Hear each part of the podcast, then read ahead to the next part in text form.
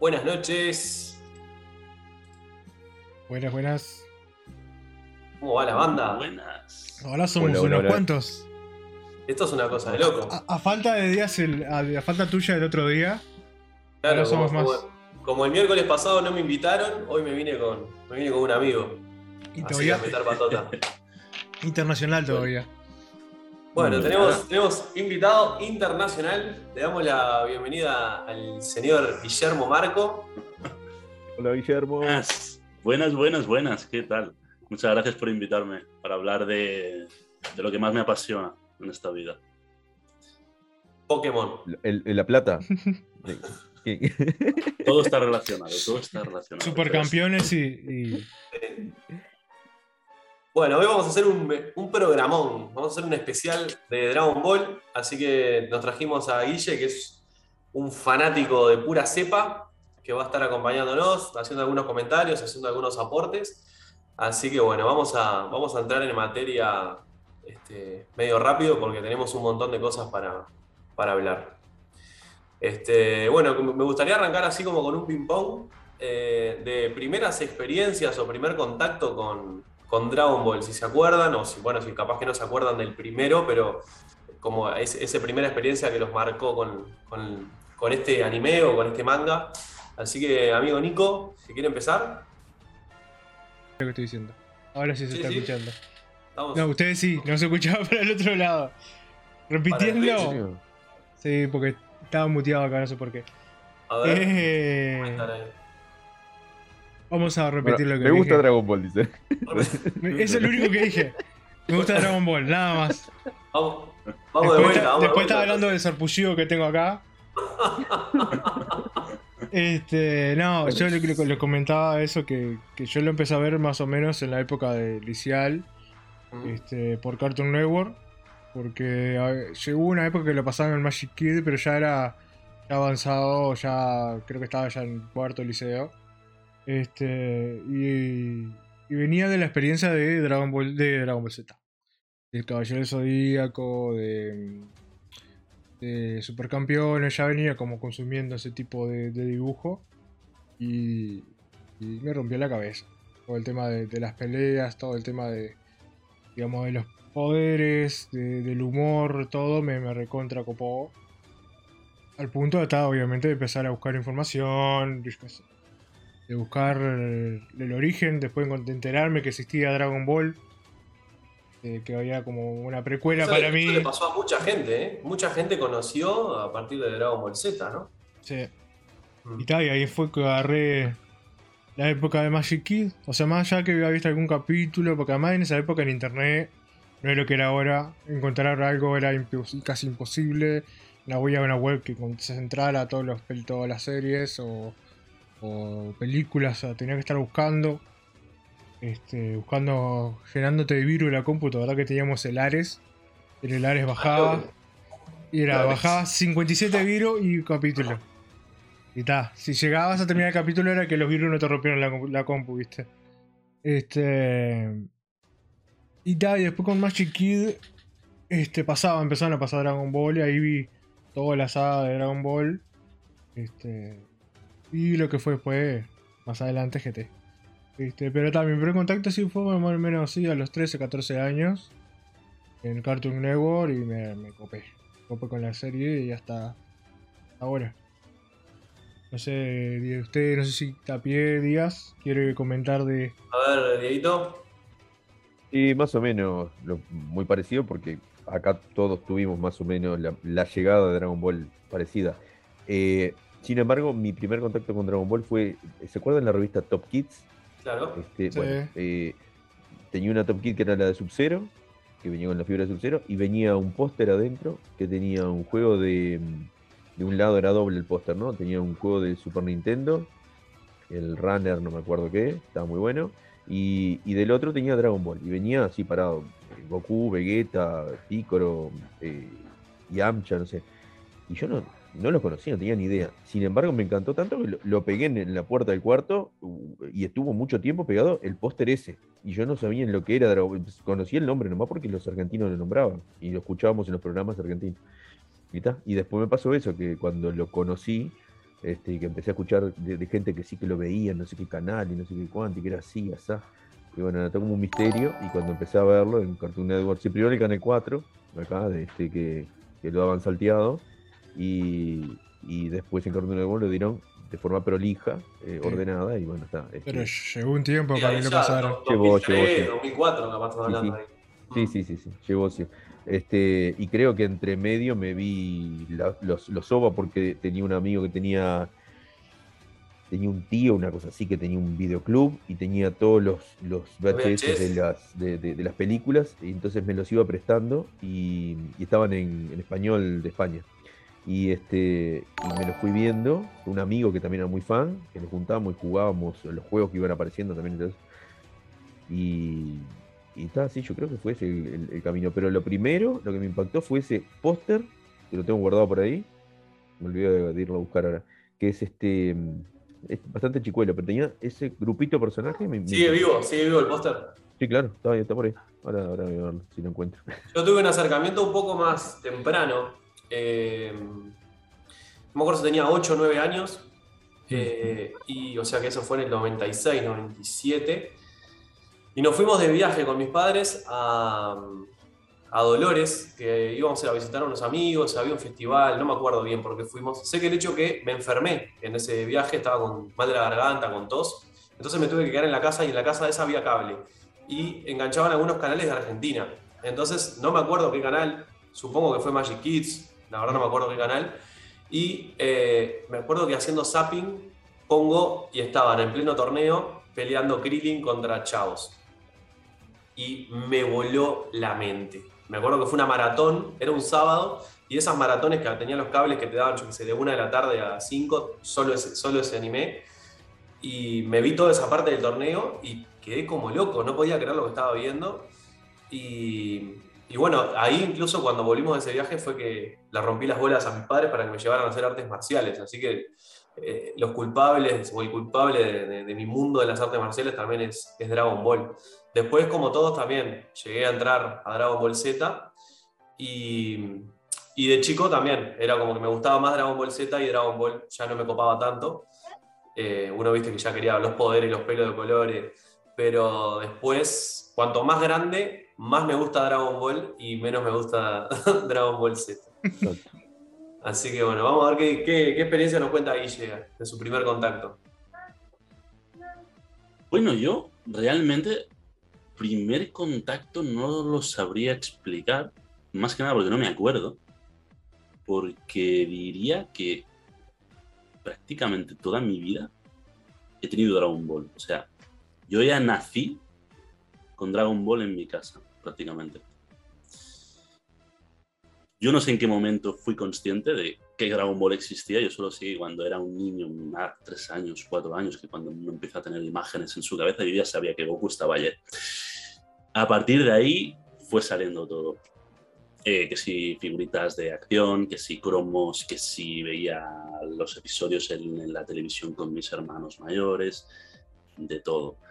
Me fui haciendo con los años un poquito más, eh, más consciente, fui averiguando ¿no? qué era exactamente Dragon Ball, que tenía películas, que tenía series. ¿no? Lo que pasa es que en tu- infancia fue el bombazo en España también, ¿no? De, de- No, no, no, yo llegué tarde. Yo llegué tarde. Yo ya nací, yo ya nací cuando el bombazo había estaba dado. Yo Ah. España llegó en el 90, 91. Yo nací en el 93, por lo cual supongo que se deduce por mi barbita así de, de niño pequeño, ¿no? De, de- de adolescente, prepuber, ¿no? Pero yo soy muy joven. No, pero yo, yo Dragon Ball lo he tenido toda mi vida. Con lo cual es que decir aquí lo conocí, no. Es que yo creo que estaba en el vientre de mi madre y mi madre estaba viendo Dragon Ball con mis hermanos en el sofá. ya, Es que es así. Lo llevo en el ADN, tal vez. así. Sea eso porque me gusta tanto, ¿no? Pero, pero fue así. Y luego con los años, mm, ya te digo, fui nutriéndome más, aprendiendo más, buscando más. Curiosidad nunca acaba, hoy en día tampoco acaba, pero es así. Mi, mi historia con Dragon Ball nunca va a acabar. Empezó con, con mi nacimiento y acabará con mi muerte, seguramente. Es así de. de para, todo el, para todo el viaje. Mm. Para todo, para todo. Bueno, vamos a arrancar a hacer un recorrido entonces. Hablando de viaje, vamos a hacer un recorrido con Dragon Ball. Este, ahí David está comentando que llegó tarde a Uruguay. Sí, llegó casi 10 años tarde a, a Uruguay Dragon Ball. Porque Dragon Ball Como todo. empezó, eh, el anime Como empezó a emitirse, si no me acuerdo, en, en el 86. El 20 28 de febrero del 86 creo que fue la primera emisión de Dragon Ball en Japón. Y acá llegó, llegó más de 10 años. Llegó, en el 98, 99 llegó a Uruguay. Bueno, Y el que- zodíaco, también. También, sí. Llegó tarde. Campeones, bien, sí, claro. Acá no es como ahora que lo vemos dos, tres, cuatro meses después que salió en Japón, ya estamos viendo el producto. Antes era, era muy complicado. Este, bueno, entonces Dragon Ball en realidad tenemos que remontarnos un poquito antes. Remontarnos a 1984, si no me equivoco, ¿verdad, Guille? Sería la fecha de lanzamiento de Dragon Ball. Para los que no sabían, en realidad originalmente Dragon Ball es un manga creado por el amigo Akira Toriyama. Este, y el tema del manga empieza, si querés, este, Nico, ir pasando ahí las imágenes. El tema del manga empieza. eh, esto ahí tenemos en pantalla el primer tomo de Dragon Ball. Que yo tengo acá la versión. No, esta no, esta es de Super. Acá tengo la versión este, argentina de Ibrea, que es la que nos llevó a Uruguay o nos llevó a todos lados. Y Guille está mostrando en pantalla la original, esa es la de Japón. Y, y ahí tenés. eh, otra edición. una reedición ahí. Reedición de 2004, 2005, si no recuerdo mal, 2003 tal vez. Mismo tomo, todo el, el contenido es exactamente el mismo, lo único que cambió fue el lomo, el diseño de, de maquetación, la, el- la portada básicamente. Pero todo lo demás. Guille, el que tenés en mano es primera edición. Sí, sí, esta Sí. es la primera edición, por coleccionismo la, la tengo, pero no varía en nada ¿eh? de la resto de ediciones, solamente es que tienes aquí un numerito detrás y te marca que es primera. De curioso nomás, eh, ¿hay un estimativo de precio de la primera edición hoy por hoy? ¿Solo del primer número o de Sí, toda el la primer serie? número. Eh, no, no es mucho. No es una serie tan cara hoy en día, no es como los cómics americanos, tampoco se puede encontrar fácilmente. Yo creo que si es primera edición en buen estado, te puede costar unos 30 dólares, 40 dólares. Si la compras con intermediarios y, y- y gente de Japón y tal que te cobran un plus y tal, igual se te va a 50 dólares, pero Ujú. no, no es muy caro, Bien. no es excesivamente caro, como Ahí igual va. la gente que considera caro, pero Lo que tenemos que contar igual, que muchos no saben, es que en realidad eh, el manga como tal, el que estamos mostrando en pantalla, es una recopilación. Originalmente Dragon Ball sale en lo que sería un diario que se llama Shonen Jump, que ahí Nico si quiere lo pone en pantalla y este, Guille nos puede mostrar que tiene el original en mano. Eso. Este, la Shonen Jump era un diario que sale, si Es- no me equivoco, a nivel semanal. Entonces, Es todas las semanas es un diario porque sigue Es saliendo. se- semanal, es un Sí. semanario. Y, sema- y semanalmente sale un capítulo de cada manga, de la editorial, obviamente, Shonen Jump. A lo que después lo que hacen es un recopilatorio. Para los que leen cómic americano, es algo. Hola Lali, que ahí apareció. Fanática número uno de Dragon Ball, se acaba de sumar Lali. Este, para los que no conocen un poco de manga, eh, el tomo de Dragon Ball es una recopilación de los capítulos semanales de la Shonen, así como pasa con los comic book en, en en- en Estados Unidos, en las que salen las revistas de grapa y después al fin de año se, se recopilan un- en un tomo. Este, pero ahí Guille nos puede contar un poquito más en profundidad, algún detalle, a ver, tema de precios, papel, ese tipo de cosas. Sería tal cual lo que cuesta un periódico. Es, eh, de hecho, es el formato tal cual original. Estas revistas se empezaron a editar finales, no recuerdo mal, de los años 50, en la época en que Japón acababa de salir un poquito de esa posguerra tan, tan mala que, que tuvo. Y era el medio de, de- de entretenimiento de la gente, porque en Japón están todo el día trabajando y entonces el único momento de descanso que tienen es en aquellos trayectos que van de aquí para allá, ¿no? Entonces, más que un periódico, lo que tienen ganas es de leer un poquito de entretenimiento, por lo cual se hicieron un montón de revistas, de las cuales la principal o de las primeras, no, no recuerdo exactamente si era la primera, tal vez sí, fue Shonen Jump. Y es un formato periódico muy sencillo, real, el papel es muy, muy de baja calidad, un papel que podríamos encontrar en un periódico normal y corriente, incluso peor a veces.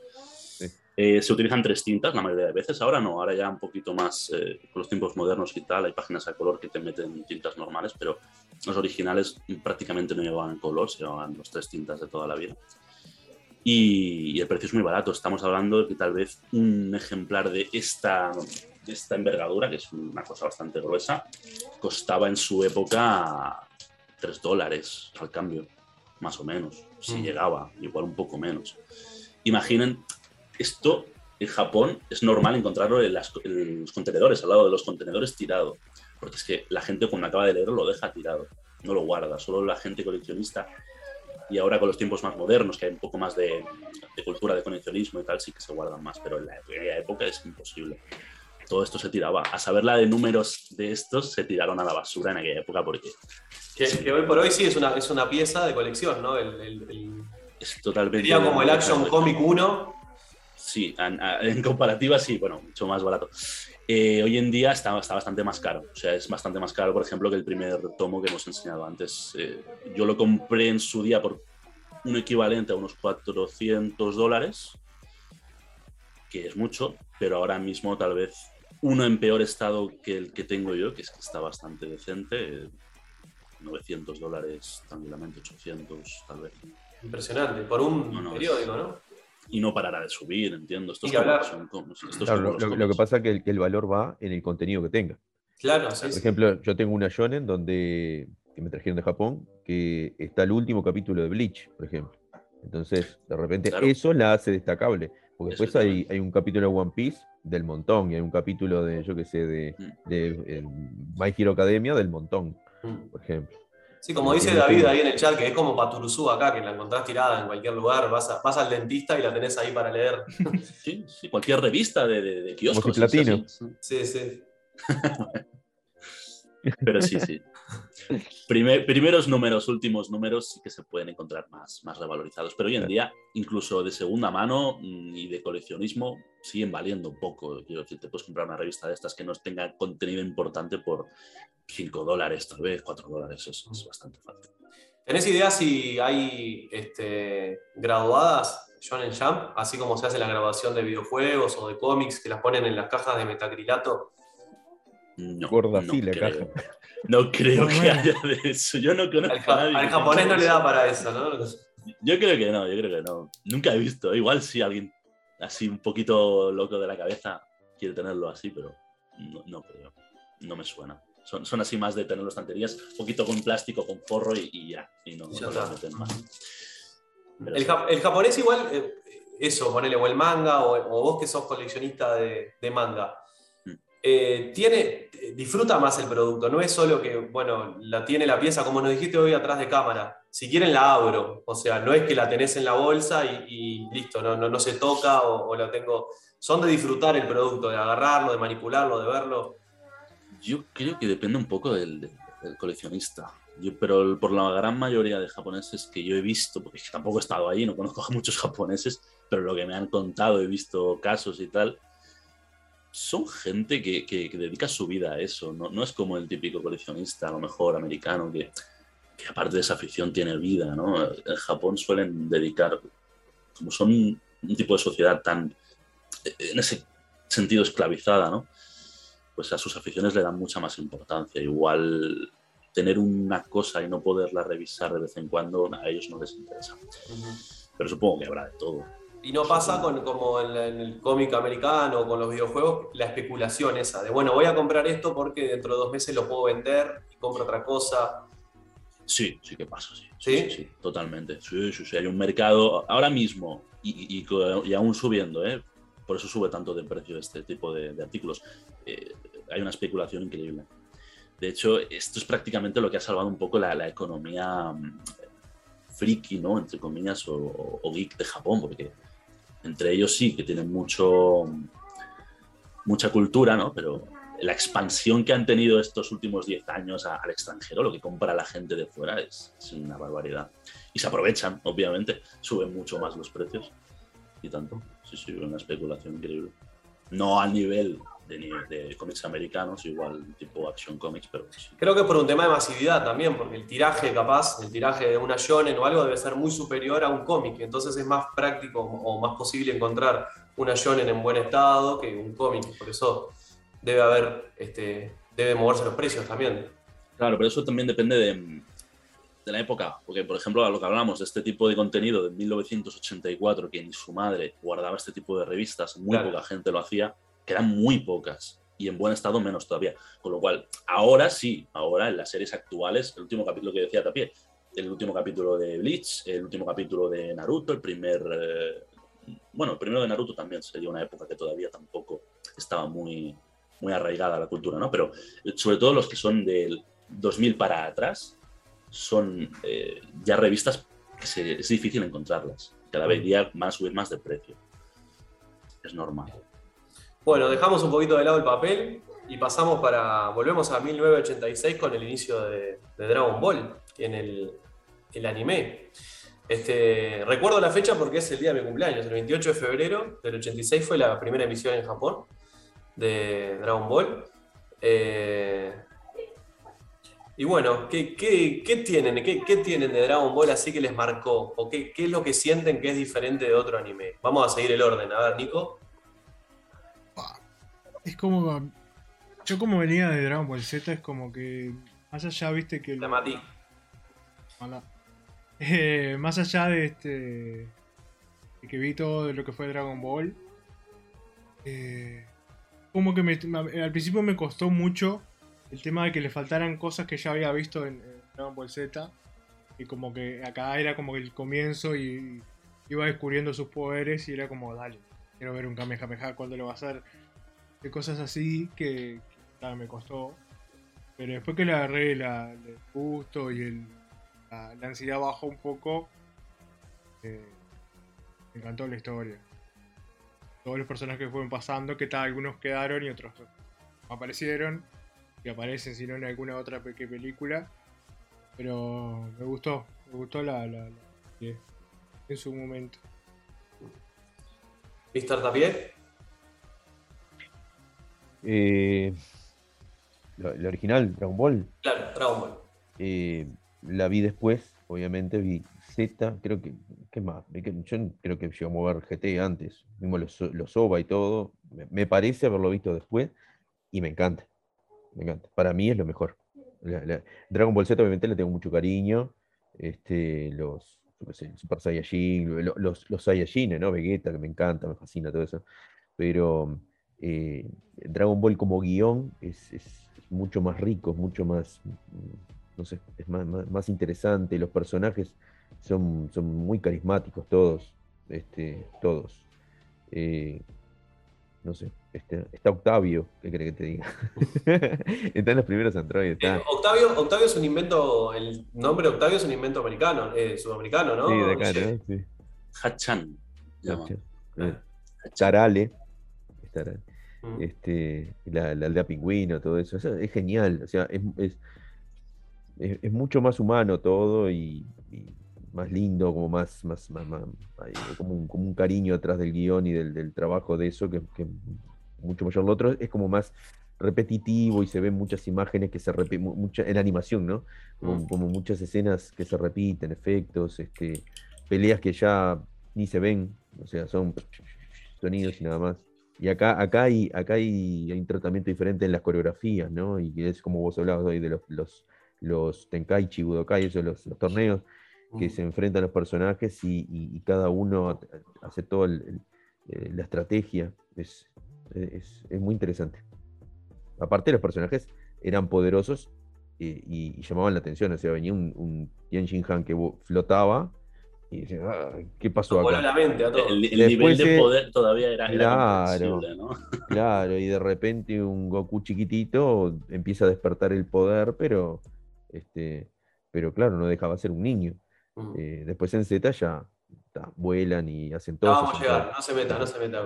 No lo conocemos todavía, vamos en orden. Está bien, está bien. Este, a mí me pasa do- dos cosas que quiero remarcar. Es, primero, el humor. El humor de Dragon Ball es buenísimo. Mm, Eh, y es como el, el- así como a nosotros nos gusta hablar del Snyder desatado, es el Toriyama desatado eh, de Dragon Ball. Después ya como que fue trabajando bajo presión y empezó a, a encasillarse un poco, pero me parece que Dragon Ball es el Toriyama puro y duro. Este, y la importancia de la variedad de personajes. Eran todos súper diferentes. Y podías enamorarte de todos los personajes porque todos aportaban algo y todos tenían un protagonismo y te importaba qué pasaba con todos. Entonces tenías eso y, y más allá de que de una u otra manera Goku casi siempre eh, tenía las de ganar o, o era el más poderoso, eh, todos de igual manera tenían su protagonismo o podían ser, este, tener su momento de gloria, como lo tuvo Tenshin Han, como lo tuvo este, Muten Roshi. eh, No son personajes-. Bueno, Yamcha igual, la, la pelea, la pelea de. la es, es la primera gran pelea de, de Goku, ¿no? Ahí cuando este, que está muerto perdiendo. de hambre. Empezó perdiendo, lo siento. Empezó perdiendo. Nunca ganó una pelea Yamcha. este, Y en el béisbol tampoco. Pobre. Así que me, gusta eso. Y bueno, soy extremadamente fanático de los torneos. Creo que es el momento de creatividad suprema de Toriyama, tanto por los personajes como las, las coreografías. La- las peleas son eh, la manera de resolverlas. No es eh, aprieto más los puños, cargo más ki y te tiro un poder más fuerte y te gano. No, eran creativas. Las técnicas que se ven, eh, que desaparecieron. Las técnicas esas desaparecen más adelante en la otra serie que todavía no vamos a nombrar, pero desaparece ese tipo de técnicas y, y pasan a ser todos iguales. Pasan a ser todos iguales con diferente color, cuando en, ese momento era súper creativo. Así que bueno, Guille, ya dijimos todo, no sé qué vas a agregar. Yo te copio y pego, eh, tal cual. Es, es- magia. el autor estaba en su, en su momento de gloria. La animación, quitando sagas de, de- de que puedan tener un poco más de relleno, cosas así, era magnífica en aquella época. O sea que era magia. Eh, la primera película de, de- de Dragon Ball se llama Aventura Mística. No, perdón, la tercera película es, es tal cual. Es- Dragon Ball es una aventura mística, es así es diferente. O sea, son dos, para mí son dos bloques muy diferentes, Dragon Ball y, por ejemplo, Dragon Ball Z. Es, es una aventura completamente que va por su parte, ¿no? Y, y la magia que tiene tanto la historia como, como las ideas, como los diseños, los personajes, qué maravilla de personajes, es que han pasado a la historia. ¿Quién se acuerda de, de, de los secuaces de, de, de-. Freezer, por ejemplo, en Namek Ah. o, o ese tipo de cosas? ¿Y quién se acuerda? Precisamente, lo ha dicho Tapi, ¿quién se acuerda de, de los secuaces de Pilaf? Todo el mundo. Claro. Todo el mundo se acuerda de, de, de Shui Mei. Todo el mundo se acuerda de, de, de- de- de los secundarios, de los torneos. Murasaki, no, no, el ninja Murasaki es, es espectacular. Todo, Claro, todo, tienen tremendo protagonismo y tremendo Claro, carisma. Y tienen, y tienen magia. y eso es, cada personaje está vivo, ¿no? Es- es- y eso en las siguientes sagas, sobre todo en las últimas, es cuando no se ve nada de eso. Y uno se pregunta, ¿dónde ha quedado? No puede ser eso todo efecto de la nostalgia, no, no puede ser. El Dragon Ball que a mí me gusta tenía algo. Más allá de la nostalgia, más allá de haberlo visto cuando uno Acá se nos niño. sumó, Guille, aprovechamos a mandarle un saludo que se nos sumó Rogeru y, y comenta acá que es, es lo que quiere rescatar Reborn. Ya vamos a llegar a eso en alguna parte del, del canal, del programa. Bueno, poco a poco. Pues eso. Mi opinión es la tuya, básicamente. Es recalcar lo que has dicho, palabra por palabra. Bien. Bueno, eh, pasado este momento de Dragon Ball, tenemos el- la continuación, eh, que es Dragon Ball Z. Hacemos un pequeño paréntesis acá, que en realidad en el manga, esa continuación, no- ese cambio no se da. O sea, el, el manga de Dragon Ball empieza en el tomo 1 cuando Goku conoce a Bulma y termina cuando Goku se va con U. Y siempre es Dragon Ball, nunca es Dragon Ball Z. Sí, como detalle. Dragon Ball 2. Sí, como habla de detalle, eso. Se estuvo, aparte de los títulos alternativos para el anime, se estuvo barajando en el manga también eh, ponerle un subtítulo, porque era muy común en aquella época. Sailor Moon, por ejemplo, Sailor Moon tuvo varios subtítulos en su versión manga. Y se estuvo barajando también. Pasa que al final, creo que fue por Toriyama, por decisión de Toriyama, no se metió ningún subtítulo a partir de, de la saga de los Saiyans. Que incluso en el, en- en la- en- en el formato manga, en el formato tankobon, eh, es en el tomo 17, si no recuerdo mal, cuando se hace el cambio de, de Dragon Ball a Dragon Ball Z. Y es eh, eh, durante el tomo, o sea, no es que terminó un tomo y agarraste otro y empezaste Dragon Ball Z, no, es durante el mismo tomo que haces Tal el cual. cambio.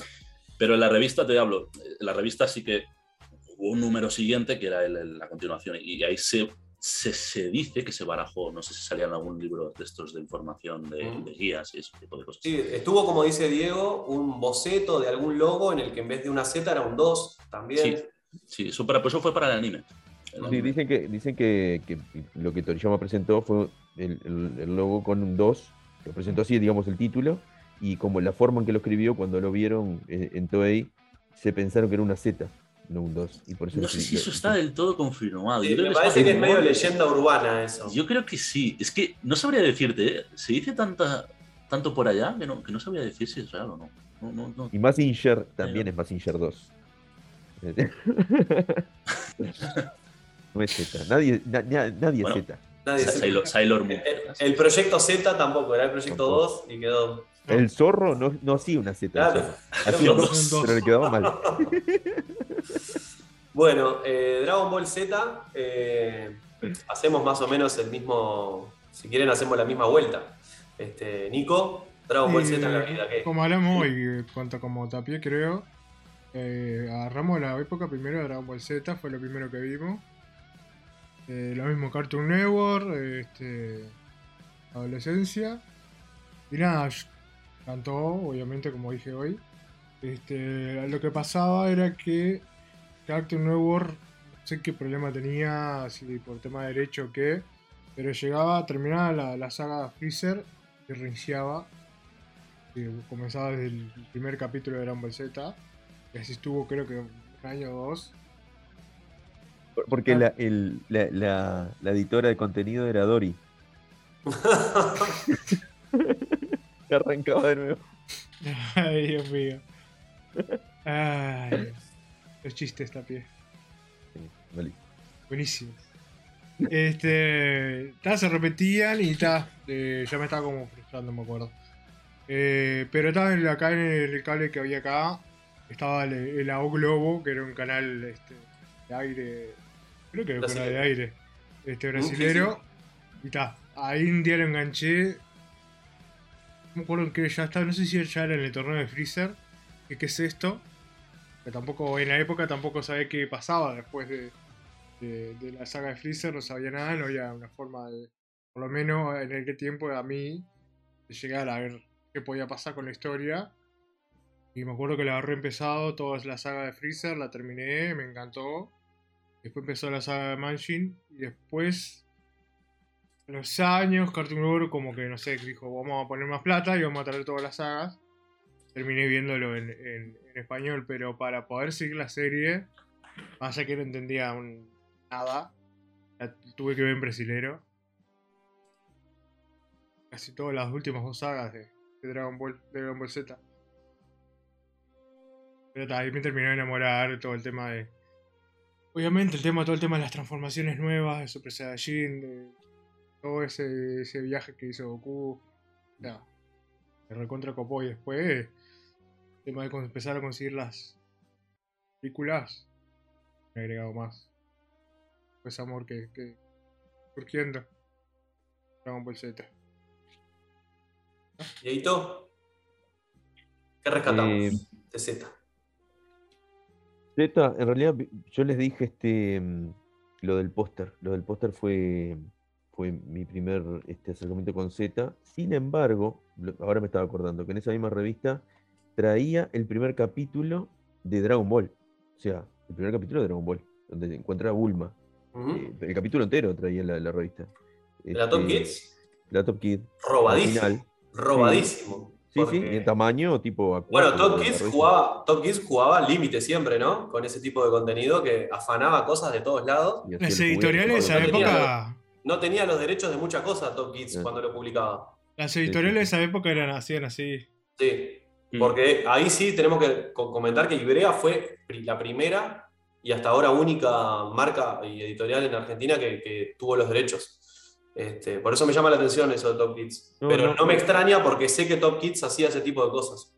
Ahora capaz que lo voy a buscar en la revista, lo tengo ahí, que eh, eh, estaba completo. El, el primer el capítulo, que es esas 13 páginas, no sé cuánto era el primer capítulo, Sí. completo. Y, y venía el, el póster de Z, porque lo que estaban promocionando era, era Dragon Ball Z y estaba... Esto venía eh, dentro de la revista, o en la parte de atrás de la revista. Ahí va, la parte de Ah. atrás de la revista. La portada era esta, la de Sub-Zero, que está ahí. Y esta, esta era la, eh, era la contratapa. Y estaban promocionando los juguetes. Ahí venían los, los muñecos, que iban a venir todos, este, uno por uno, porque era lo que hacían ellos con, con Yoska, ¿no? Con, este, y, y bueno, y fue eso. Y lo primero que vi en realidad fue, fue Z. Y para mí es como el, el- el epicentro de todo, ¿no? Porque después, a partir de ahí, hice como un retcon con, con Dragon Ball, hice como una continuación con, con, con- con lo que fue después este eh, GT, Super, todo lo demás. Pero, está, o sea, Z es como un epicentro porque, está, porque es lo que, lo que nos llegó principal, lo que se le dio más, más, más importancia acá y lo que había más, más contenido, más material. De, de- de las otras, de, de las otras cosas no, o sea, de, de Dragon Ball no, no había eh, material prácticamente, o, o- o, no sé, o merchandising o cosas así, sino era, como más de, más de culto, digamos, ¿no? Te tenía que interesar para, para vos ir a buscar eso. Pero bueno, este, ¿qué les tengo que decir? ¿En qué me impactó?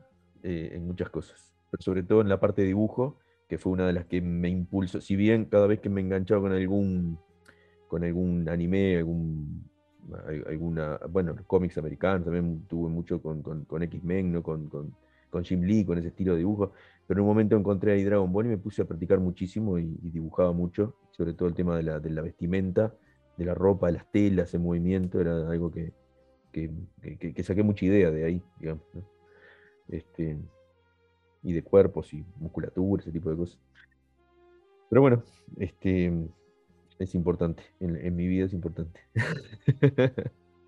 Yo si tuviera que, que separar mi- mi- mi- mis pasiones, eh, obviamente es, una gran parte de mi vida, de, todo. No, no, puedo, no puedo pensar en nada que no tenga Dragon Ball. Como les decía hoy, y me inicié en las artes marciales por culpa de Dragon Ball, y creo que fue como mi- mis primeros acercamientos al dibujo, más allá de dibujar a Batman y a Superman, era, era dibujar a Goku.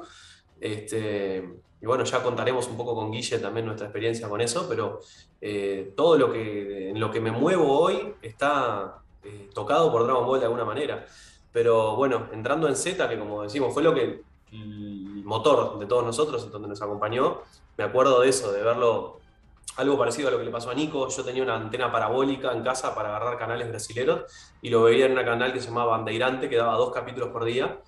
Y, y bueno, lo vi en portugués. Yo Dragon Ball por primera vez, Dragon Ball Z por primera vez lo vi completo en portugués y, y hasta el día de hoy digo que es uno de los mejores doblajes este, de Dragon Ball. Me encanta verlo en portugués. Y, y lo que me quedo de Dragon Ball, hay, hay como dos grandes momentos. Uno es la muerte de Piccolo, que fue cuando me enamoré del personaje, eh, que hasta, hasta el día de hoy es mi personaje favorito. Este, y ese momento de la muerte de Piccolo es, que después pasa muchas veces. Pasa con Vegeta, pasa con, hasta con Freezer. Esas redenciones que se van dando en, en- Dragon Ball. eh, creo que fue la, primera grande redención que, que pasa en Dragon Ball. Eso de el villano pasa a ser un aliado, pasa a ser un hermano de, de- de batalla y pasa a ser un padre para, para, para Gohan, ¿no? Entonces, eh, fue el primer momento en el que creo que Toriyama madura en lo que está contando. Pasa de ser una aventura humorística, este, un poco más desenfadada. Eh, capaz que la muerte de Krillin fue un momento también bisagra, pero eh, creo que la muerte de Piccolo es el momento en el que uno se logra emocionar. Eh, yo me acuerdo de verlo en el anime y llorar cuando muere Piccolo. Este, y no sé si me ha pasado con otro anime, eso, así, de esa manera. Es más, ahora capaz que lo pongo y largo el lagrimón con la escena. Entonces, eh, creo que es un momento que fue increíble. Y después, otro momento que creo que vamos a coincidir todos, que es cuando Goku se transforma en Super Saiyajin por primera vez contra Freezer, que los pelos de punta, así como Goku, pero todo el cuerpo. Eh, y creo que esa pelea, la pelea de Freezer es maravillosa porque dejó de pasar eso, porque contra Freezer le pegan todos. O sea, están todos peleando contra Freezer y a su manera todos aportan, hasta Krillin que le corta la cola. Este, pasa también con Vegeta y Nappa, que era como una pelea grupal. Y después de ahí hay un corte en el que se termina esa etapa en la que realmente es un grupo de guerreros peleando y pasa a ser Goku o Vegeta más poderosos luchando. Pero bueno, me quedo con esos dos momentos, la muerte de Piccolo y el Super Saiyajin. Guille, te dejamos que te explayes. A ver, no tengo tampoco una gran trayectoria con esto. A ver, yo. eh,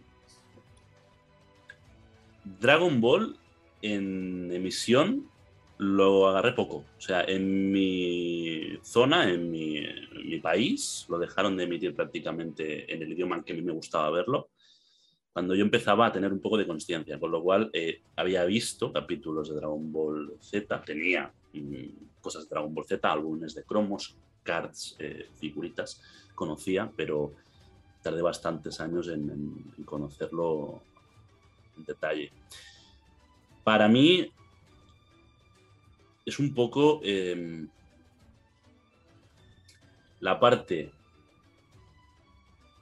buena que venía arrastrada un poco de, de, Dragon Ball, de todavía la inspiración que tenía su autor ¿no? para ir dibujando, hasta el cansancio de ese mismo autor.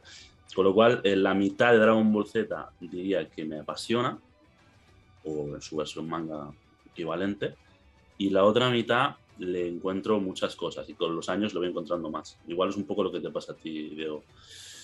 Eh, a mí Dragon Ball en general lo es todo, pero hay partes en que digo, esto se podría haber hecho de otra manera, esto no hacía falta, aquí ya se podría haber cerrado y hubiese quedado magnífica como historia. Para mí, hasta la saga de Namek era lo, era lo ideal. A partir de ahí hay partes en las que salvo, hay detalles o, elementos de Dragon Ball que digo, ahí está de puta madre, o sea, no tengo ningún problema. Incluso hay conceptos en los que todavía eh, me emociono mucho, pero la gran mayoría se va perdiendo aquella magia, ¿no? Hasta, hasta ir degenerando en lo que posteriormente iríamos viendo, ya que no llevaba ni siquiera el sello del autor propiamente dicho.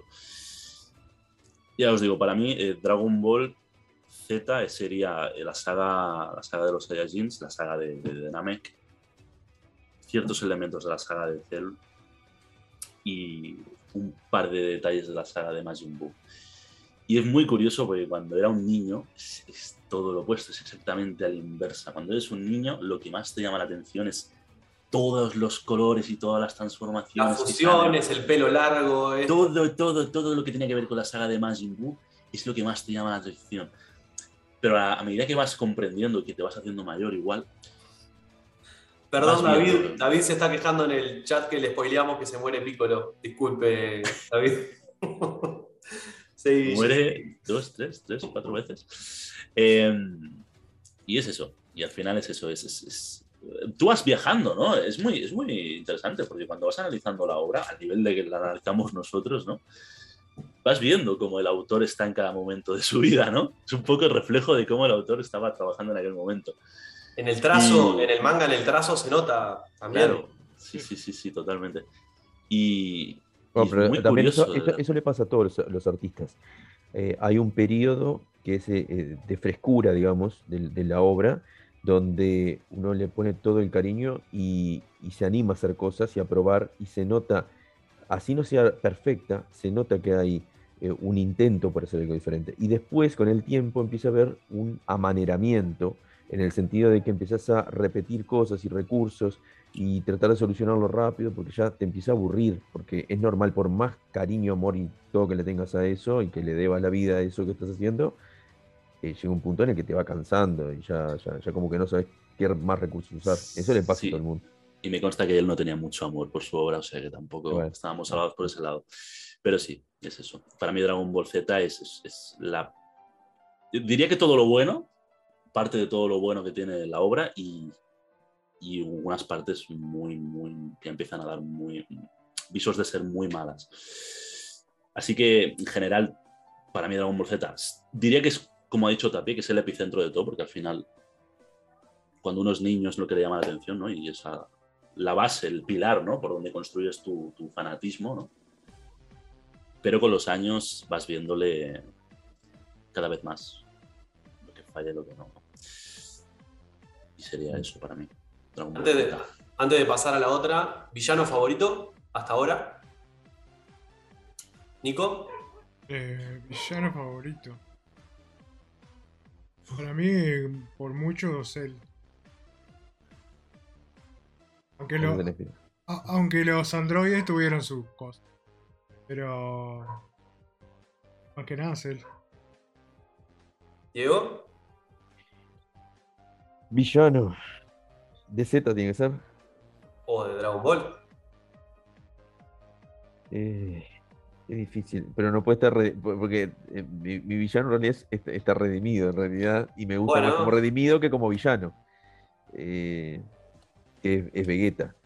Eh, pero, mm, pero me gusta más cuando deja de ser ese villano, ¿no? Un momento en el que se da cuenta que, que- que perdió y se, se va. Y, y cuando se lo vuelven a encontrar, ya está a otro nivel, ya peleando con. con- un nivel de, de pa- parejo, digamos, ¿no?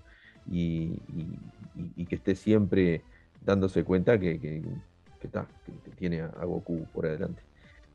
Pero sí, Cell es muy lindo. Cell me gusta mucho como físicamente el, diseño, este, la voz así gruesa de Cell. Los mataré a todos. Ah, está- es muy bueno. este, me emociona ver esa- esa- esas escenas así de, del, del. ¿Cómo es el torneo de Cell? Está, está- es muy lindo. Pero creo bueno, que con Guille coincidimos, ¿no? Me parece que coincidimos en villano. Puesto Garlic Jr. Ni que hablar. Garlic Jr. es el- nuestro villano por excelencia. A Eh, ver, yo te diría, sin pensar, Freezer. Pero Sí, sí. es que villano, es que villano sí, es que no, no, tiene, no tiene otra cosa. Pasa que si, si agarramos la época en que Vegeta era villano, Android de 20 te dice ahora. Peor. eh, a mí me gusta ese personaje, no está nada mal. Sobre todo como lo matan. Em, yo para mí Vegeta es que tiene un arco muy interesante hasta que se vuelve, hasta que se empieza a volver un poco el, el, el aliado. O sea, toda la parte de Vegeta en Namek para mí es, es- es una maravilla. Es, un- es una delicia. La Pero como villano- ah, Para Guille que te corte. ¿La redención de Vegeta es cuando muere con Freezer? ¿O la redención de Vegeta es cuando eh, pelea contra Cell? La redención de Vegeta yo creo que sería en la saga de, de Majin Buu, cuando se sacrifica. Cuando se ya sacrifica. vuelve- Ya, ya vuelve totalmente. Es que ahí ya no tiene ningún deseo. Siempre tuvo. O sea, Vegeta es que es muy interesante, es un personaje. Yo creo que a nivel de, de- de- de arco argumental y de, de complejidad, eso es de lo mejor que tiene toda la Pero obra. ojo, en- eh, yo creo que en la, en la- en la saga de Buu, Vegeta lo que hace es aceptar que él no puede ser el número uno y, y ayudar, Claro. digamos, Sí, desde sí. ese punto. Ahora, para mí, mm, el punto de redención es cuando vuelve de Namek y, y le ponen la, la camisa rosada que dice, que dice Batman. Y bueno, bancátela. Y, y- y tiene que, que- que- que bajarse, digamos, al resto de las personas y tal. y- Yo siento la redención de Vegeta cuando, cuando lo salva Gohan. Cuando Gohan lo salva contra Cell Ah, sí. y, y ahí se da cuenta de que es un pelotudo. O sea, él se da cuenta, o sea, acabo de hacer que el flaco pierda un brazo por estúpido y se da cuenta de que le- su orgullo no va a llegar a nada.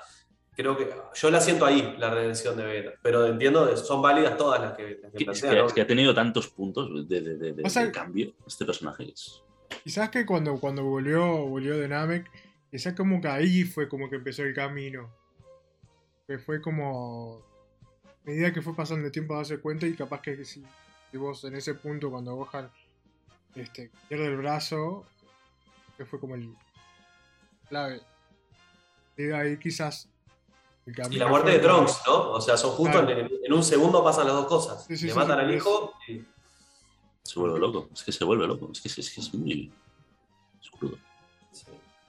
Pero bueno, eh, Freezer es el villano por excelencia y, Es que es villano. Es que, es que si no hay discusión. afuera que diga lo contrario. Es que no hay discusión, es que, es que no tiene otro motivo para vivir, es que es malo, es, es, es, es malvado, es, es un demonio, es que es eso. No, más. Ahora bien, La voz también jugó, para, por lo menos para nosotros. Para nosotros sí. sí. La voz es, es el tipo, porque el para nosotros el Freezer era como una, una diva. Por lo menos yo siento que como que... Cómo va cambiando los tonos en cada transformación. Claro, después se transforma en, una- en- en ser malvado, pero es tan malvado que es como eso, como si fuera una diva, como si fuera de tipo... no, no, y, y- y eso yo creo que en todos los doblajes, quitando el español, porque el español es otra cosa, pero en casi todos los doblajes buenos han sabido mantener ese punto de, de, de amaneramiento que tiene, o sea, es un poquito Que lo per- lo- la educación que tiene al ser tan... En Super lo pierde, no sé si en japonés, porque yo japonés, ah sí, lo vi en japonés también, pero en Super lo pierde eso cuando aparece. Pero es que Eh, su- en Super ya no es Freezer. Como todos los personajes, se El- deforma. el- eso es una porque Freezer te habla, te habla en ese tono que hasta nervioso te deja, de lo calmo que te habla. Y, y de lo correcto y lo educado que es para Ah, el, hablarte. super, el super grita. El super Claro, el grita super y- está de mal humor, está sacado Mm. todo el tiempo. Mm. Incluso el actor de doblaje de. De, de- que no me- se me fue el nombre ahora. Re, googleámelo, Diego, por favor. El actor de en latino. eh, Reinaldo no. eh, no. eh, ah. Bueno, googleámelo ahí, pues no me sale. Eh, cuando la saga de, de Freezer es maravilloso, cuando él queda en su última forma, que te habla así como casi con un ceseo.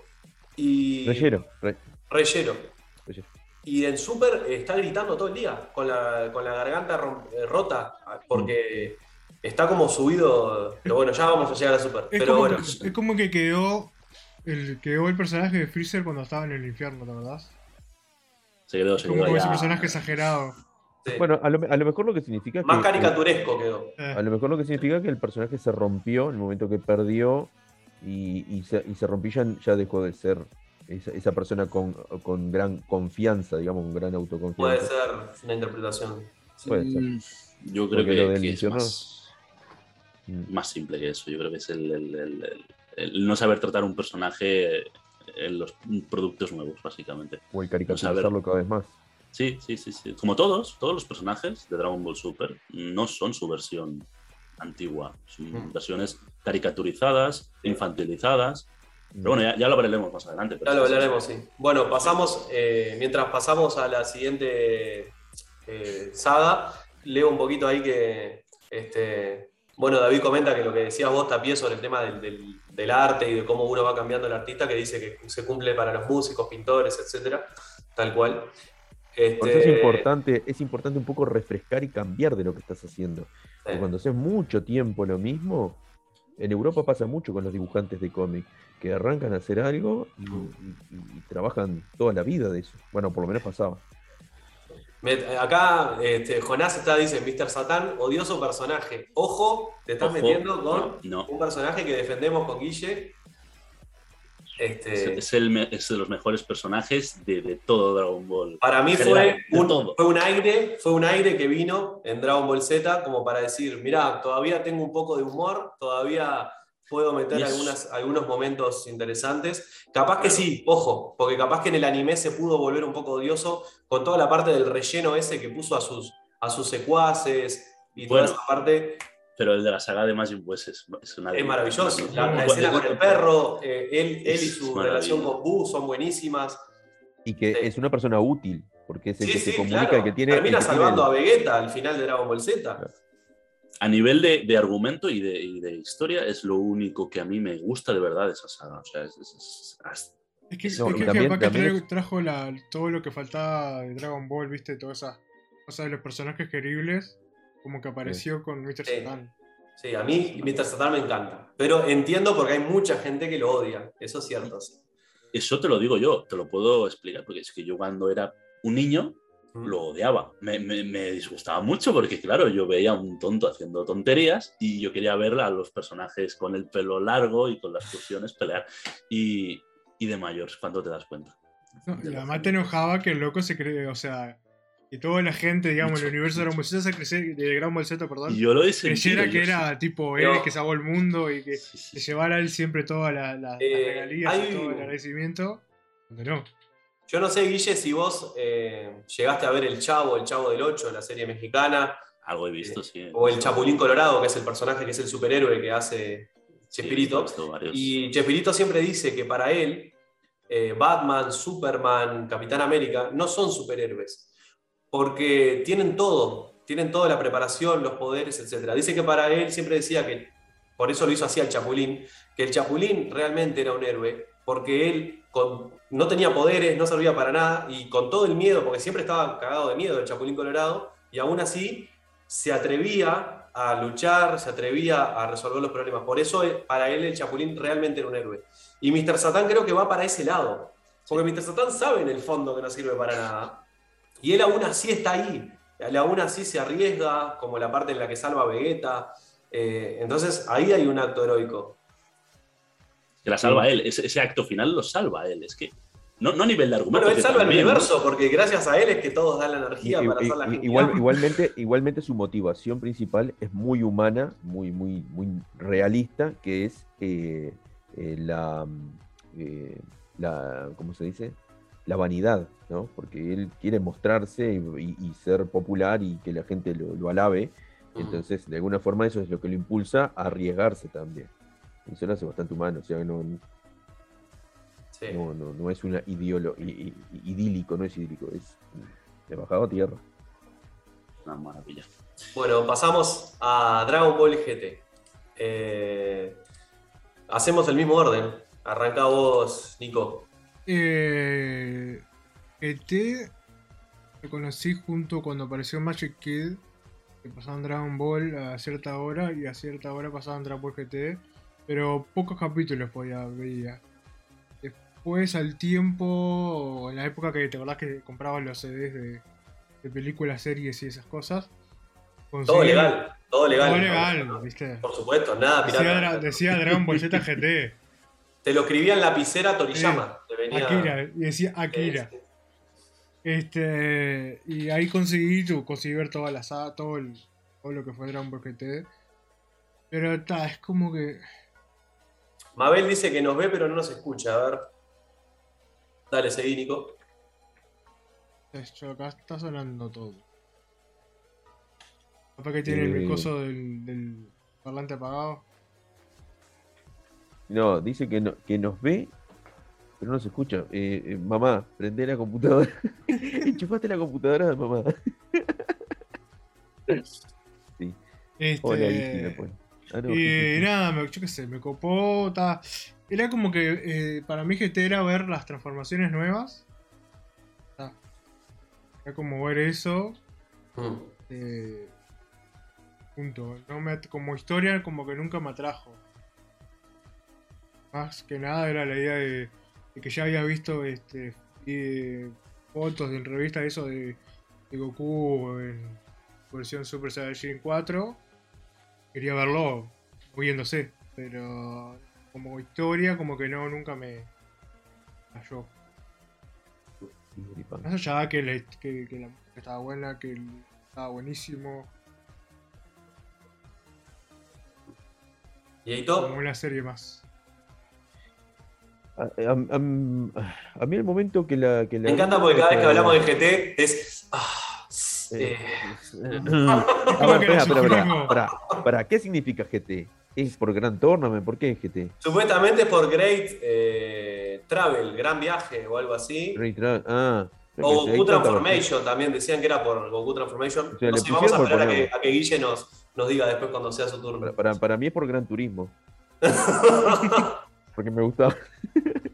este, pero no, no, este, yo eh, cuando la vi en su momento, que también fue en Cartoon Network, la dieron de corrido después que pasaron todo Z, empezaron a dar este GT, y yo conocí a los personajes porque, eh, porque estaban en el Dragon Ball Final Bout, en el juego. Baile sé del. PlayStation 1. Y entonces estaba el Super Saiyajin 4 y vos lo veías y decís, oh, qué bueno que está esto. Y aparecía los Aru, cosa no sé qué, y el Babi Vegeta, "Oh, qué bueno". Y después empezó a ver la serie y, y mal no estaba, pero era media lenta. Pero bien tampoco. Yo creo que, eh, no, yo Mal no creo estaba, que, bien tampoco. yo creo que después con los años, con los años empecé a valorar, a revalorar algunas de las cosas que estaban bien, que estaban interesantes. Este, sobre todo volver a lo, a lo simple y bastante más humano de toda la primera parte con Trunks y, y Pan y todo eso, y, y Viru Viru, eso, eso estaba bueno. Este, las músicas, la canción de, de- La canción de- está del muy buena. opening es impresionante, es una de las mejores canciones de, que han sacado en opening de, Dragon Ball y de gen- de, animes en general. Este, y yo qué sé, hay, eh, creo que, mm, que, que me impactó el bigote de Vegeta. Este, El bigote y el corte de pelo, el corte de pelo. Y vos sabés que me empecé a vestir así a partir de eso. La musculosa, y con eso bota por arriba así. Y a. A los Freddy, a los Freddy con, Mercury. los pelos, con los pelos por arriba. De Ah, pasar a decirle ahí va el Power Ranger, empezaba a decir ahí va Vegeta. de es, que, es que yo era Vegeta. En, en el liceo yo era Vegeta. En la escuela era Power Ranger. En, la- en el liceo era Vegeta. Y aparte cargaba aquí, así para entrar a la clase. Así, ah, malditos insectos. No, no, pero ver a Vegeta de bigote y acompañando, llevando a la hija, digamos, esa, esa transformación más humana también estaba interesante. Verlo en la casa con, no sé, yo qué sé. No sé. O sea, era una transformación grande que tenían la- los personajes. Bueno, Pero, pero está. Este, hay sagas que están mejores que otras. Este, mucho relleno también. Ah, cuando se 60 hacen los dos planetas, cuando ponen los dos planetas en la, en la saga de Babi, esa. Es la- estamos hablando que es la saga más corta, o sea, 291 capítulos tiene Dragon Ball Z. 100, ¿recordás, Guille? 180 y- 56, 156. 156 Dragon Ball y 64 capítulos GT y me estás hablando de relleno. Sí, eh, no sé, como que. Sí, sí, medio relleno. Algo tiene, algo tiene. Cuando aparecen los dos planetas así y, y se pasan de un planeta a otro, eh, yo no me podía olvidar del capítulo de. de- Piccolo. de- no, del capítulo de Pinky Cerebro, cuando Cerebro crea un, un, un papel, eh, ¿cómo era? De papel maché, así un, Papel planeta maché, aparte. para, claro, es que era lo mismo. Hicieron el planeta de papel maché y se pasaron por una escalera de un lado para otro. y después explotó el planeta. Este. Yo qué sé. Tenía cosas locas, cosas locas. Creo que en ese sentido habían películas que eran mucho mejores, ¿no? Ya vamos a llegar. Eh, bueno, a mí me pasó. Bueno, vamos a hacer un paréntesis también, que bueno, Dragon Ball como manga termina cuando Goku se va con U. Por lo tanto, Dragon Ball GT no tiene una base en papel en la cual basarse. Si papel bien- higiénico. El papel higiénico. Si, si bien, si bien eh, se dice que hay algunas ideas, que el diseño de, Tori- de, de Goku Super Saiyajin 4 lo hizo Toriyama, etc., eh, es una licencia de la Toy Animation básicamente toda la historia. Eh, yo que me considero más guionista o más escritor que, que dibujante, que ustedes aprecian más la parte del arte y eso, Estaba eh, bueno. a mí, Era, era lindo. sí, artísticamente es espectacular GT. Muy lindo, muy lindo. Eh, no, no puedo. No puedo con GT. eh, es una incoherencia. es una incoherencia tras otra. eh, se caga en la continuidad. Quisieron, quisieron hacer el efecto nostalgia del que hablamos de, bueno, vamos a volver a traer a Goku chiquito y a volver a esas aventuras. No le salió. Es Hicieron el, y detestable. hicieron el super. Pará, y le hicieron el super. Sí, bueno. es un Goku detestable, el Goku chiquito. eh, y Trunks es un desastre porque todos cuando nos enteramos que íbamos a ver a Trunks grande, claro, se nos vino a la cabeza el papichulo de Trunks del futuro que, que- Las mangas claro, es. Campera y la espada atrás y todo macho. Y claro, y no, no. Me parece Y un no, no, nos dieron un Trunks con un pañuelo. O sea, nos dieron un Trunks con un pañuelo en los 90. No, Entonces- pero era Leonardo DiCaprio, ¿vos no te diste cuenta? Lo cambié. Y una Pan detestable. Yo no sé si a alguien más le pasa, pero a mí se me hace detestable el personaje de Pan. Y el robotito, el Giru ese, más detestable todavía. Entonces, no tengo de dónde agarrarme. O sea, yo como no un tengo Pokémon, cómo era defender GT. Eh, entonces, no, no hay manera. Eh, Comparto que tiene los mejores anime, eh, los mejores opening y ending que de toda la saga. Estoy totalmente de acuerdo. A nivel musical es maravilloso. Pero no puedo, no puedo. Eh, entonces me quedo con la última parte ahí cuando, cuando Vegeta viene con, con la antena parabólica para transformarse en No, no, bicho. no, no, no, eso, eso, eso, cuando viene, cuando viene, después todo la- la- el, el trabajo que le llevó al otro ser un Super Saiyajin 4, viene la otra, viene encanta la Guionazo se llama. Y le ¿Qué- dice, cómo hacemos? Los rayos Blues, los rayos Blues ahora solucionan todo. ¿De dónde sacaste los rayos? Y le dispara un rayo y se transforma y se transforma en mono y coso, y, y cuando querés acordar, el otro tiene una pelota acá en la frente y pelea contra el, el Shin Shenron todo lleno de pelotas. Y no, no, brutal, brutal. Este, y bueno, no quiero, eh, no quiero seguir diciendo las cosas positivas porque se va a quedar sin cosas positivas para decir Guille, pero Eh, nada, no. Rescato, sí rescato, que también tenemos una. eh, Guille tiene una anécdota linda sobre eso. Eh, rescato el último capítulo, me emociona mucho hasta Ah, el día de hoy sí. verlo. Rescato, me emociona muchísimo. 100 años, 100 años el futuro. No, no, no. Cuando, cuando Goku va, se. Spoiler, David, si estás viendo. Cuando Goku muere este, y, y antes de fusionarse con el dragón, se va despidiendo de todos sus amigos. Ah, ese es. Eh, Y bueno, me emociona muchísimo esa parte. Pero, o sea que bueno, rescat. Mirá, mirá lo que voy a decir. El final de GT es mejor que el de Dragon Ball Z. Cierro con eso. Lo dejo a Guille. es mejor que el final de Dragon Ball Z para mí. Cuando se va con U. Eh, Dragon Ball GT. No, puedo, no puedo, aunque quisiera, no, No, no, podría. no, no, es OGT. Había. No, no, no, ya, ya- ya vale, ya vale. Ahora, ahora ya llega la época, ahora ya el momento de, de ser bueno. Ah, respétenle el lugar bueno. muchacho, al invitado, por favor. Hay que, no, hay que hacerle un homenaje a esta serie. No, porque yo no puedo decir nada que explique todas las cosas malas que, habéis dicho. O sea, eh, no se puede rebatir. GT tiene un mal argumento. GT tiene cosas que no tienen sentido. GT tiene a Vegeta con bigote y un pelo así recortado en, en diagonal. Eh, pero para mí, a nivel. Esto sí que ya entra mucho la nostalgia. Yo GT es la serie que más he visto, probablemente, de anime de Dragon Ball. De lejos. Porque la tenía en, formato VHS, de cinta de vídeo, y es lo único que bebía de Dragon Ball cuando no lo emitían en, en televisión. Con lo cual, para mí GT es muy importante. Y le tengo mucho cariño, le tengo mucho, mucho, mucho cariño. Quitando que a nivel técnico, lo que habéis dicho, es la mejor. prácticamente a nivel técnico y, y estando siempre a un nivel promedio muy superior, por ejemplo, que Dragon Ball Z o Dragon Ball. Porque Dragon Ball Z y Dragon Ball tienen capítulos con bajo presupuesto que eran un desastre a nivel visual. Con GT pasaba, pero no pasaba tan seguido. Con lo cual, a nivel de mm, técnico, para mí es lo mejor que se ha hecho de, de Dragon Ball en general en animación, como serie. Y todos los problemas que tiene, todo el problema que tienes con Goku, pequeño, pan insufrible, eh, Giru, los villanos, eh, agujeros de guion o cosas raras, eh, para mí es que no puedo verle. O sea, no, para mí es, es ver GT y, se me entra la nostalgia.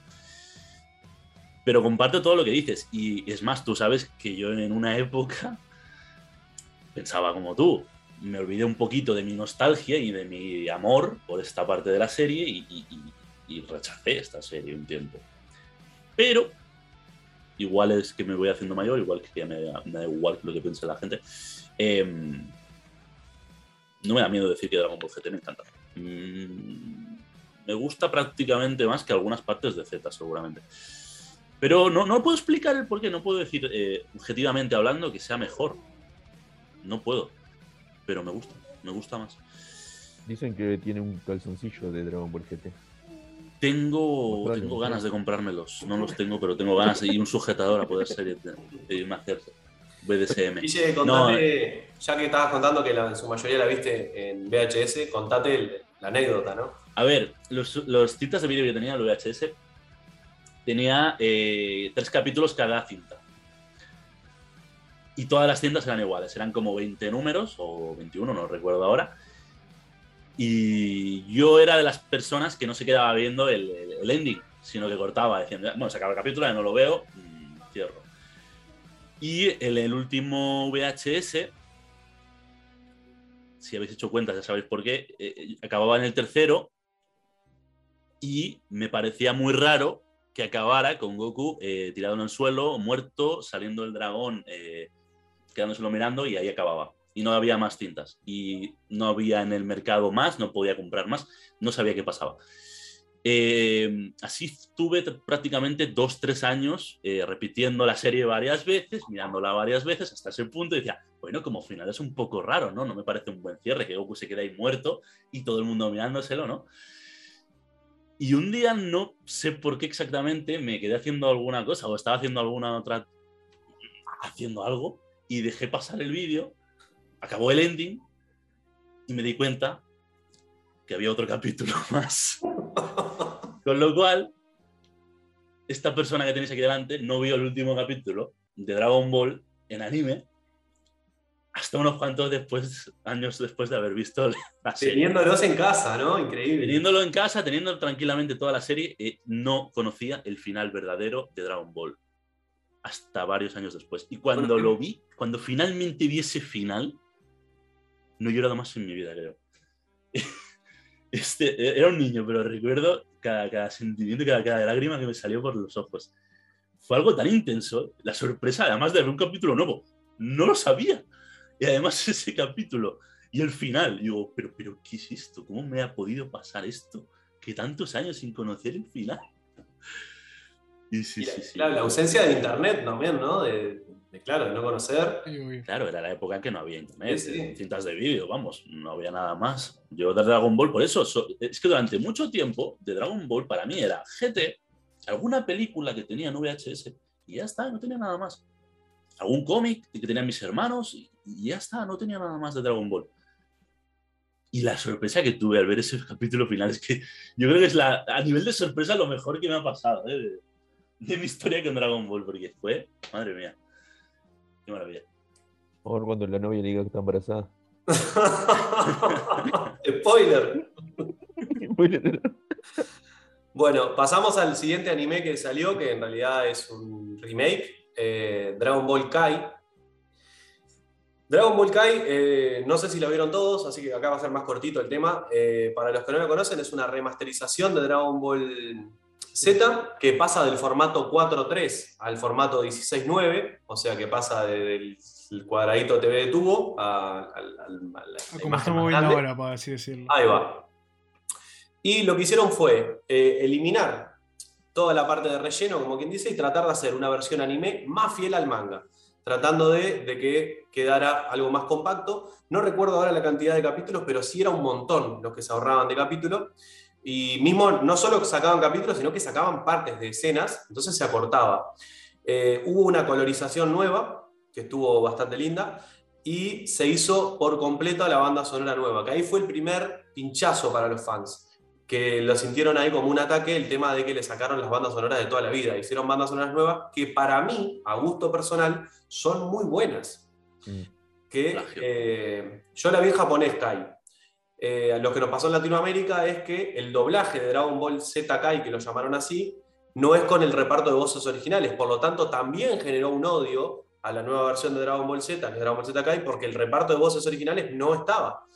Entonces eh, fue como un producto muy bastardeado en ese sentido. El otro gran problema que tuvo, eh, Nico, si quieres pasar una imagen más, es el tema de la censura. Porque lo que hicieron en Dragon Ball Z Kai o en Dragon Ball Kai fue eliminar la mayoría de sangre, la mayoría de amputaciones o en este caso la perforación del pecho y pasó, Goku pasa a morir contra Raditz por un machucón en vez de porque lo pasaron de lado a lado. Este, y bueno, hubo algunas controversias como en Estados Unidos, por ejemplo, que a Mr. Popo, porque como se consideraba un personaje que era como un estereotipo de un negro esclavo, lo pintaron de azul. Entonces Mr. Popo en Dragon Ball Kai en Estados Unidos es azul. Y bueno, pasaron algunas cosas más de ese estilo. ¿Mr. Popo? ¡Camisamas! ¿Qué estás haciendo, camisamas? Aquí estamos, somos negritos, pero ahora nos pintaron de azul. Entonces, bueno, Dragon Ball Kai, a mí me parece que es un producto, obviamente prefiero Dragon Ball Z, pero que es un producto que está bien, fue como una reinterpretación o, un redescubrimiento para mucha gente. No lo veo un mal producto, este, pero bueno, no sé si Nico vos lo viste.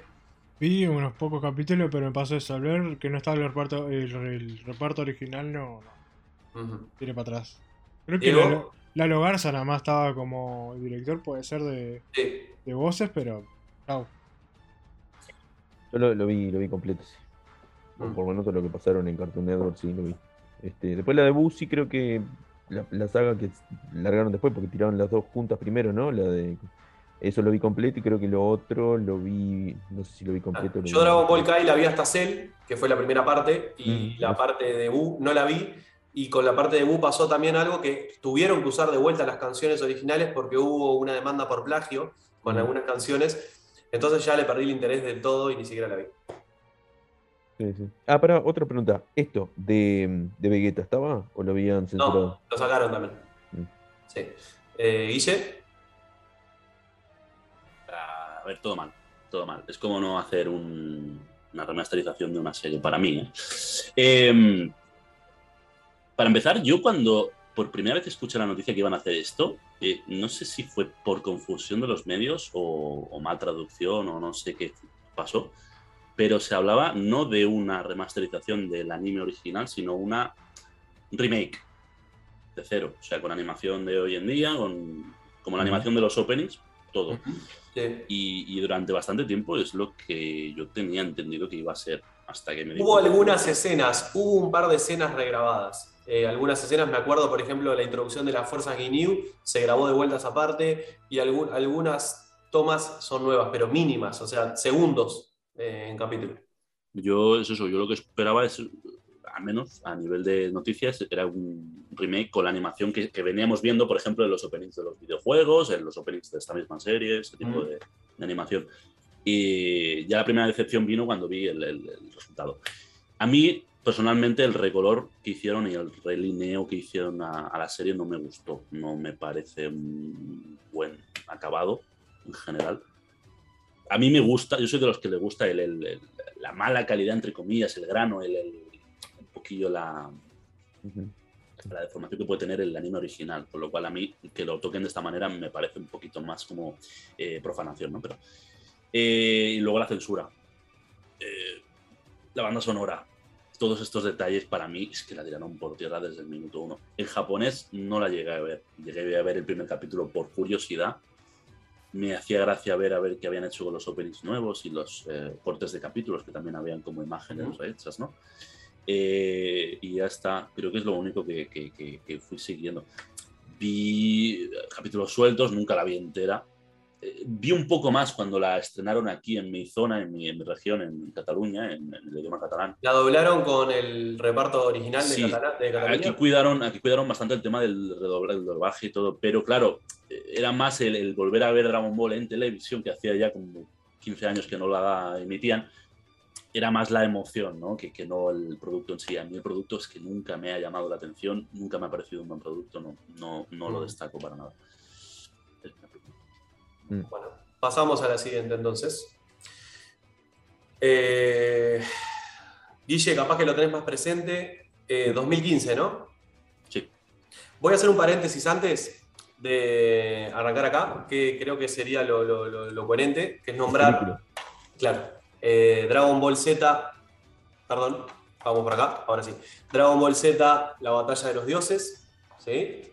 Eh, que fue eh, algo nuevo de- en muchos años, fue lo que pudimos eh, ver este, nuevo, que fue Dragon Ball Z, la batalla de los dioses. Muy buena película, a mí me encanta, eh, y fue lo primero que se hizo como continuación, entre comillas, de Dragon Ball Z. Pongo entre comillas porque en realidad no transcurre después del final, sino que es como un interludio. Y después de esa tenemos eh, Dragon Ball Z, la resurrección de Freezer. Que también me parece muy buena película.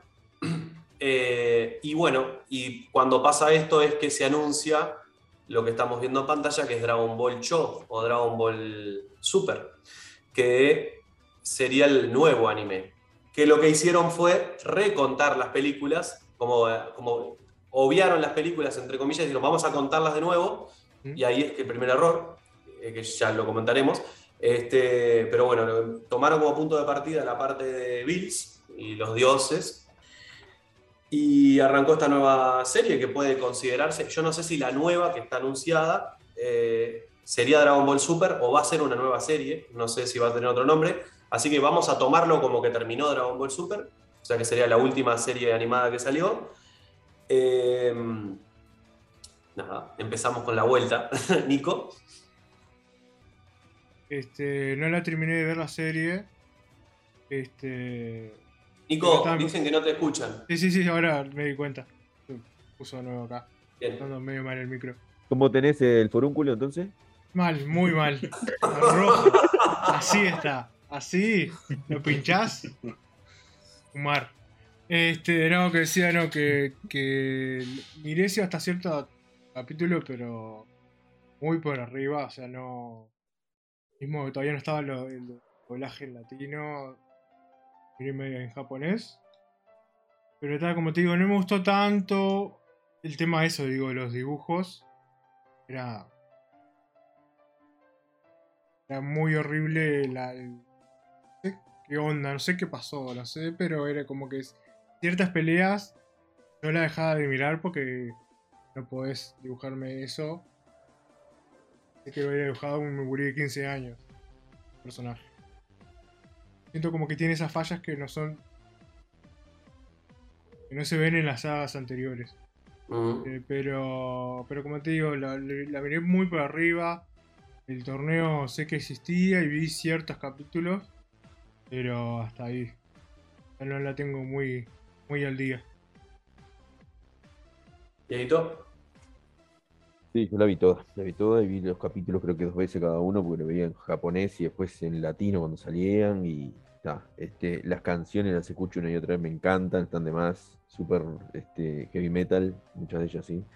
Este, las, las intros están muy bien, este, yo qué sé, me gusta. eh, es cierto, las películas ya estaban bien, no era necesario volverlas a recontar. Este, creo que fue lo, lo inverso que hicieron a El Camino hacia el Poder. ¿Cómo era? El Camino del Poder, ¿cómo era? La de Eh, Dragon Ball. Claro, de verdad, que Hermosa como película. Ya vamos a llegar. preciosa, preciosa, pero claro, agarraron una serie y lo que hicieron fue sacarlo mejor y, y hacer una, una como un todo resumido en un Siempre en cuando alguien me dice, me da paja ver Dragon Ball porque es ¿De qué viejo y la animación, le digo, mirate esa película. Ya está. Porque te cuenta todo y entendés, y los personajes también este, están también. Eh, ahora, en este hicieron al revés. Hicieron dos películas que estaban bien y las separaron, las tiraron, le agregaron cosas. Y está, está bien, está bien. Este, mm, eh, uno porque le tiene cariño, ya no, no- no sabes qué decir de los personajes, digamos, porque eh, ya los recontra conoces y capaz que una persona que arranca de cero y ve eso, capaz que se lleva un poco de fiasco, yo qué sé. Lo de la, la calidad de animación, yo qué sé, depende de lo, lo que vos este, estés buscando. A la gente le molestó mucho y eso fue una cosa eh, de, las, de, las, de las cosas que empezaron a pasar en el mundo geek, digamos, en el mundo friki, que es que la gente se junte, se queje y que las cosas cambien. En los Blu-ray, los Blu-ray de Dragon Ball Super tienen los capítulos mejorados. Es más, los capítulos que vimos nosotros en Latinoamérica ya están mejorados. O sea, fue el inicio, porque hasta Eh, igual, momento- imagínate, pará, imagínate lo que son, Nico, si vos lo viste en Latinoamérica, imagínate, si no te gustaron ahí, lo que fueron los originales de Japón. Sí, sí, que salían así. El tema Sí. es la velocidad. Es la velocidad que no le daba las manos para, para hacer tanta cantidad de, de- de- de cosas que tenían que hacer y salieron así, eh, medio boceto. Entonces, ¿cuál fue el problema? De que fue tan grande el impacto que realmente la gente se esperaba otra cosa mucho mejor, que, que fue una de las primeras cosas grandes realmente que la gente se juntó y se quejó tanto que dijeron, bueno, vamos a ponernos las pilas con esto y de a, partir de ahí empezaron a mejorar y después este, la calidad de animación mejoró mucho, está Mm. bastante bien después. Este, Sí, Pero eh, hay yo creo que la gente ahí capítulos se dio en la cuenta parte que- final que son mejor, tan- no, no hace falta mucho, pero son mejor que la película de Broly. sí, sí, está buenísimo. La pelea contra, contra Jiren, todo eso está genial. Sí, hay, hay escenas, ya vamos a llegar a hablar de eso, pero la, la pelea de Freezer, Goku versus este, Jiren, hay, hay escenas que son para sacar captura de pantalla y, y- y la poner de fondo. Bueno, este, o, o Topo contra Vegeta y todo eso. sí, sí, sí, son impresionantes. Sí. Sí, sí. Pero son Este, capaz que cuatro capítulos, cinco al final. Después lo demás anda más o menos ahí. Sí, pero fue como, como increyendo, ¿no? Digamos. No sé. Está, está- está buena, está buena. Si sos fan, obviamente tenés que verlo. Eh, creo que no le aporta mucho y obviamente desarma pila a los personajes y, y, empieza a, hacer un tema de, equiparación de poderes ahí y, y con tal de reivindicar a cierta persona que ya lo habían recontrapasado, como el Kame Sennin, como el Maestro Roshi, ya estaba ya lejos porque era, no se podía equiparar en- porque el resto, de repente te lo volvés a traer y le, lo dotás de un superpoder de, de- de la, de, de- la agenda este, de la agenda política. Este, y ahora. Eh, claro, y ahora. sí. Yo qué sé, no sé, este. Krillin no muere, ¿no? En Super por primera vez. Krillin pelea mano a mano contra Goku Super Saiyajin Blue, Arriba un edificio. arriba un edificio. Y es policía y todo eso. Se deja el bigote, pues se lo, se lo saca, ¿no? Este, Sí. El pelo largo también. No sé. Yo- este, yo vine No, con- bigote no, bigote no usa, bigote no usa. Bigote usa en el GT. Yo vine, Ah, con, el, te yo hoy hizo- vine con el cosplay de, de Krillin. De, de Krillin. Bien. Sí. Sí. No sé, hay que verla, hay que verla. Este, A mí me emocionó mucho el final, sí, todo, porque se, se pone muy, muy intenso todo eso, y, y más allá de que sea una incoherencia, te, te emociona, digamos, ¿no? Y lo que más impactó, creo, de la serie es el hecho que la gente eh, se esperara los capítulos, porque es lo que decías eh, vos hoy, de que de que antiguamente tardaban en llegar las cosas, ¿no? Y, y lo veías años después. Después empezó a ser un poco más parejo. Ahora estamos atentos a lo que está pasando. Entonces vos sabías que... Yo lo, miraba, yo lo miraba una hora después de salido en Japón. Exacto, lo veíamos en japonés, así eh, levantaba. Y después lo volvíamos a ver en latino. Por eso, y lo veíamos hasta dos, tres veces cada capítulo. Sí. Pero la gente lo esperaba. El- en México pasó eso de que hicieron, se juntaron todos y pusieron A verlos, lo veían en bares, en pantallas gigantes. Salió Toei y les, les, les- les cortó el mambo porque, porque estaban transmitiendo el coso y estaban viéndolo todo gratis. Sí. Pero eso antiguamente era imposible. No, no. Estaban viendo eh, como si fuera un torneo real, como si fuera el mundial de fútbol, y estuvieran Sí. viendo dos selecciones de fútbol jugar. Eso, eso es emocionante, no importa si el guion es una porquería o no, si los poderes. Era, era, era impresionante, increíble. ¿no? Y que porque la gente que hace las traducciones, o sea, que hacen los subtítulos, se pusieron tipo onda. Sí. En media Sí, hora sí. tenemos mismos hecho. Sí, ya te digo, una hora demoraba. El Sí. capítulo salía y yo a la hora lo estaba viendo subtitulado. Mm. Sí. Este, bueno, Sí. hago un paréntesis antes, que me gusta hacer paréntesis. Eh, Dragon Ball eh, vuelve a tener manga en Dragon Ball Super. Eh, no de la mano de Toriyama, sí, supuestamente Toriyama tira ideas, hace correcciones de dibujos, etc. Pero el autor es Toyotaro. El autor de este trabajo se llama Toyotaro, que hay gente que lo considera canónico, o sea, lo considera como parte del manga. Hay gente que no, ya le preguntaremos a Guille. Eh, para mí Dragon Ball es del tomo 1 al 42 o del 1 al 34, depende de la versión que tengas. Y esto es un what if de Marvel. Este, pero bueno, a mí el manga me gusta mucho. Eh, el manga de Dragon Ball Super sí siguió de largo. O sea, pasó la- la- el torneo en el que pelean Freezer y, y Goku juntos y acá siguió. O sea que hay nuevas historias, nuevos villanos. O sea que supongo que cuando el, el anime se adapte va a seguir adaptando esto. Pero bueno, volvemos al anime. Eh, yo lo disfruté, pese a sus... eh, capaz que soy injusto, tendría que hacer lo mismo con GT, eh, pero capaz que fue la abstinencia de 10 años o 15 años o 20 años sin Dragon Ball, entonces cuando salió una serie nueva la disfruté. Sí, no puedo ver los capítulos que adaptaron las películas, entonces cada vez que remiro, entre comillas, Super, lo que hago es me miro las dos películas y después sigo de ahí en adelante. Eh, me parece que hay sagas que están buenas, hay creatividad en algunas cosas, hay personajes que son una mierda. Eh, la animación, el 70% es mala. Eh, y bueno, y con lo que no puedo, que, que- que en el manga capaz que zafa un poco más, es el tema de los poderes. A mí, yo no puedo ver a Krillin peleando contra Goku Super Saiyajin Blue mano a mano. Eh, Vos pasamos porque, no de. vos porque no le viste el pelo a Krillin, pero eh, también Estaba. es blue y todo modo dios. Eh, Eso, a mí me pasa de. cuando pasamos de. me- me- pongo la imagen de cuando llega Buu, a, sube Buu a la torre y los mata a todos, que le van a pegar. Y, o cuando Cell se vuelve Cell perfecto, que Krillin se requema y va y le pega, y es como que yo le pegue a la pared. Yo entiendo eso, porque se supone que son las reglas que nos plantea Dragon Ball en la escala de poderes. Entonces, si Goku Super Saiyajin Blue es mil millones de veces más fuerte que ese Cell, ¿cómo Krillin le hace pelea? Entonces ahí es cuando entramos con esa, ese, Pasa que vos, debate. vos no te enteraste que Krillin tuvo un accidente y Goku le tuvo que transformar. Le dio sangre, le, le donó no sangre. eso, es verdad, es verdad, es canónico. Y ahora tiene sangre Saiyajin. Como es pelado, Es vos no lo ves que canónico. está, está super Saiyajin. Claro, si She-Hulk se transforma porque le pasaron sangre, este es lo mismo. Lo mismo. Claro. Lo mismo. Sí, nada más Claro, que me- lo que pasa es que, como lo veo muy casual yo, hay capítulos que me los perdí, me- no vi esa parte. Este, pero bueno, ta, no puedo con esas cosas.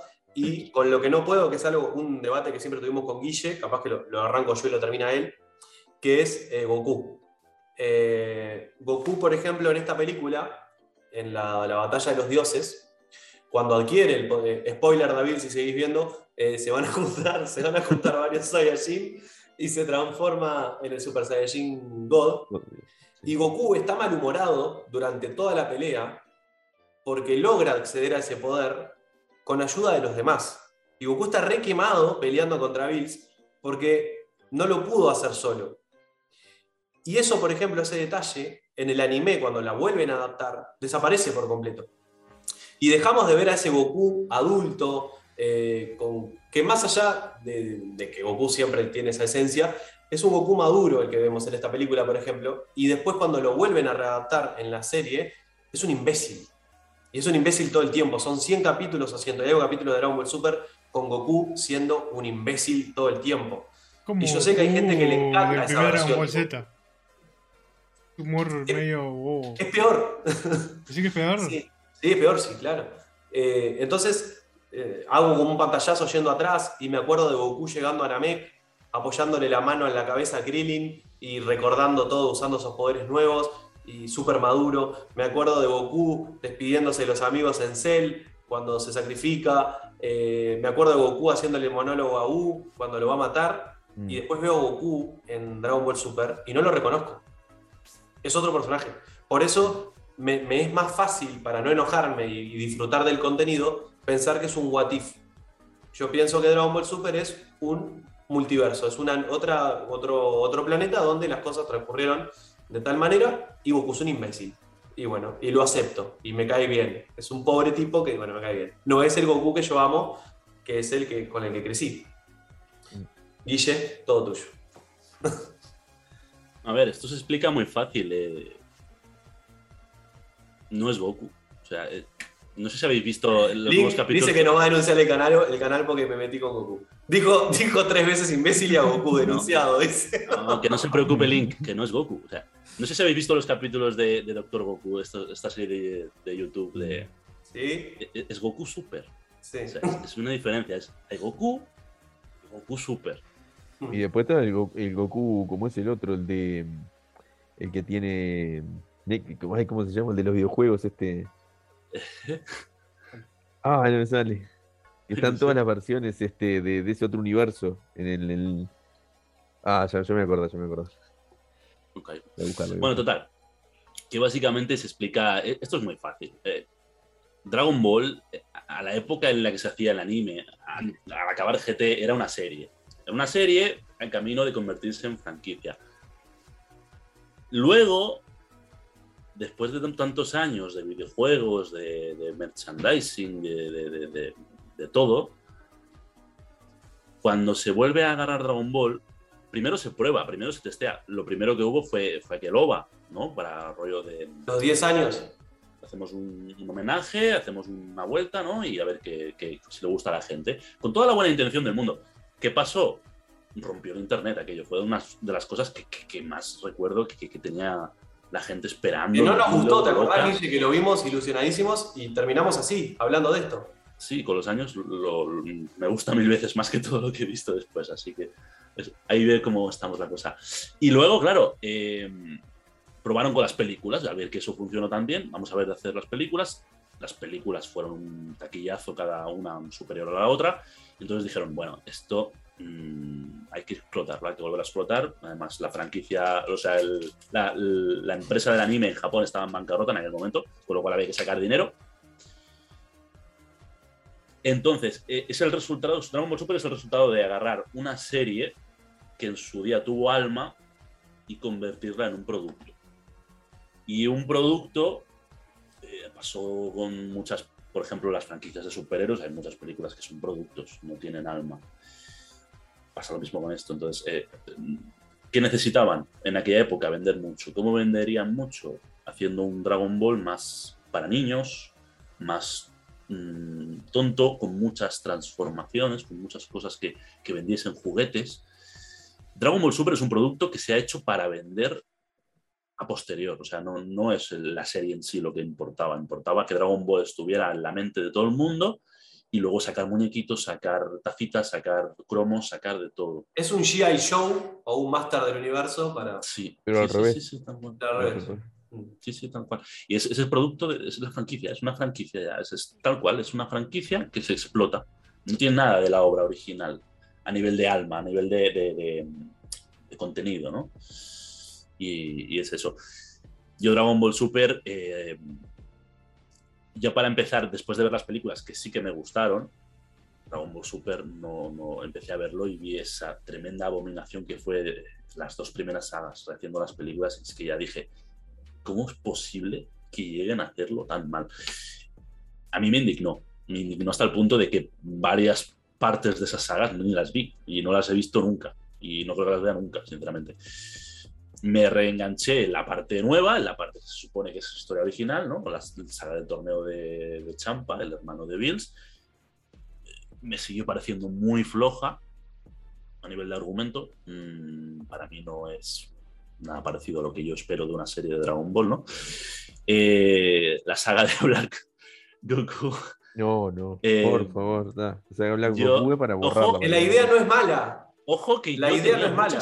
Esperanzas, es que había muchas esperanzas. Mm. Yo cuando vi los primeros pósters, No, vi y la la- idea, El capítulo Taser que muestra teaser, que muestra a May corriendo, a lo Terminator 2, así que muestran esas escenas, eh, esa parte de toda la parte de la destrucción, la resistencia. la vuelta, la vuelta de Mirai Trunks, ¿no? Del Trunks del futuro, del Trunks Claro, que se supone que mola, bien. ¿no? Eso se supone que, que- que tiene que, que- que estar bien hecho. La muerte de Bulma. Es lo peor para mí de Super. Y, y casi lo pongo peor que las dos primeras partes que, que eran aquella Pero, remake pero, tan malo. pero, pero lo que lo hace mal a esa, esa- esa saga es la necesidad de, de estirarlo, de darle una, una- un, un largo, una cantidad de capítulos que no es necesaria, porque con, con solamente poder viajar del, del pasado al futuro y poder resolver el problema, ya estaba, y después volver. El tema cuando empezaron a estirar y que voy, que Y van y vienen cuatro veces. Y, y no cambia nada y que de repente, ay, vamos y Sí, probamos, ah, no le hacemos nada, bueno, vamos nuevo para atrás. No, no, no. eh, Está, ya, ya cualquier, cuando está tomando té, está tomando y viene y, y le disparan, eh, May le dispara con un, con un rifle, así con un sniper, y, y está a punto de matarlo. ¿Cómo va a estar a punto de matarlo? Es un tipo resalado, super dios, fusionado, no sé qué. No le podés matar con un balazo, o sea, No, es una, una tontería total. es una cagada, es una cagada. Y no, y efecto cagada. nube, la nube que recubre el mundo y todo eso después ahí. Ah. ya, ya está. Bueno, esos son detalles, pero que al final es eso, es que no se entiende. No se entiende cómo se pueden hacer las cosas tan mal. Yo creo que es a propósito, a ver hasta qué punto podemos llegar a, a pervertir la idea ¿no? y a joderla. No, sin, pero- embargo, sin embargo, Black Goku en el Dragon Ball Fighters está bueno. Eh, ¿no? Y, y, Como ejemplo, personaje. eh, la saga del manga, de la misma saga en el manga, está muy, mucho mejor hecha. Para mí, Sí, del manga es Mm. casi lo mejor. Toda la saga de, de- del futuro y de Black Goku. A, ver, teniendo en cuenta que es lo que es y que el personaje de Samas es, es, está bien. Por lo menos se entiende, por lo menos tiene una coherencia, se puede seguir la línea. En el anime es imposible. No sabes en qué punto están cuántas veces han vuelto, cuántas veces han. quién se ha ido, quién ha vuelto, quién. Eh, eh, no, no se sabe nada. Mm. Total, que esa es la saga que, que yo peor aguanto. Y, y ya después, pues, viene la del torneo de poder, ¿no? Que no, si no recuerdo mal, es que no. Sí, porque hay dos torneos. De Champa. Claro, sí. viene el pre-torneo, ¿no? Y después Sí. el torneo de poder, sí. no me acuerdo. Después ya viene el Battle Royale. Sí. Y Bueno, eh, yo, lo que, yo lo que rescato de, de Z, de Z, de Super, de Z, de Super es este, la, creo que el personaje que mejor trabajaron fue Vegeta y la, a mi criterio, ¿no? Y cómo, cómo pasa, cómo, cómo muestra cómo es con su familia, digamos, ¿no? Y la prioridad que le da a las cosas y que la mujer está embarazada y que él está más atento a pero eso, que todo no quiere eso ir al... sigue fomentando eh, la mala imagen de Goku. Porque mucha, mucho de Ah, eso que está buenísimo que muestran, a su vez hacen un paralelismo con lo, con lo mal personaje que es Goku en todo. Claro. Mm. Y, y yo, si yo no conociera Dragon Ball y mi, mi iniciación en Dragon Ball fuera Super, creo que Goku sería el personaje que menos me gusta. O sea, sería el personaje más detestable de toda la serie. Sí, sí, sí, es sí. así. Sí, sí, Un detalle que también no es menor es el tema de, que es el efecto Pokémon, como llamo yo, que los personajes dejaron de crecer.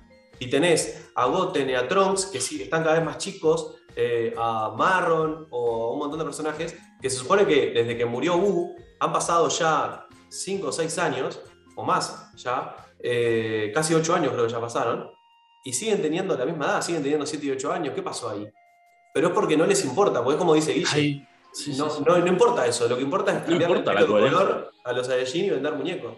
Sí, sí, sí, sí. Además que es una forma muy barata, ¿eh? Quiero decir, pillas el mismo molde, lo vas pintando de diferentes colores. Es lo- el mejor negocio del mundo. Ni siquiera tienen que hacer una transformación nueva mm, como en el Super Saiyajin 4. O sea, esto es lo mismo. Mismos pelos, todo.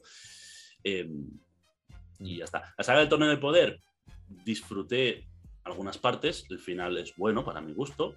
mm, dentro del marco de Dragon Ball Super. Es que yo Dragon Ball Super sí El final, el final de la pelea es mejor el del anime que el del manga. Sí, sí, sí, totalmente. Totalmente.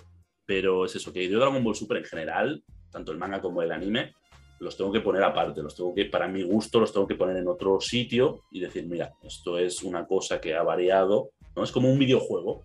Es el mismo, el mismo sentimiento que tengo. Incluso hay algún videojuego que a mí en general lo siento más cercano a la obra que original que esto, ¿no? Pero es eso, Dragon Ball Super ese es el, el producto final ¿no? de- del negocio de Dragon Ball. Y a los que queremos a esta obra y la, y la sentimos, pues mm, yo creo que notamos esta, esta falta de, de alma que tiene. No sé. Chicos, una cosa, vamos para dos horas ya. Eh, Podemos cortarlo y lo seguimos otro día. ¿Qué les parece si lo cortamos? Porque hay No pila sé, Guille, cómo estás de tiempo Eh, y podemos hacer, porque nos queda un montón de temas todavía. Eh, nos quedan las partes de las películas live action, las películas animadas, Videojuegos. videojuegos, un montón de temas Las figuras. Y que me parece que no está bueno apurarnos, porque me, me parece que está quedando bueno el, el- el formato. Y si les parece, hacemos una parte 2. ¿Qué, qué opinan? Sin problema, yo me comprometo. Sí, sí, sí, sí. Este, vos sabés que Link nos denunció y nos llegó un mail de, de la Toy Animation para decir que No va. estamos infringiendo Dijo muchas veces Goku y estúpido y fue.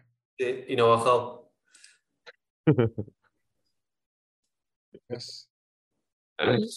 Bueno, reís, nada. pero, pero La- hay, hay un algoritmo que, lo- que- que nos está escuchando. La idea es el domingo que viene, entonces, volvemos a estar acá. Este, Con Guillermo. con Guille de con vuelta. Grifox. que, Estaremos.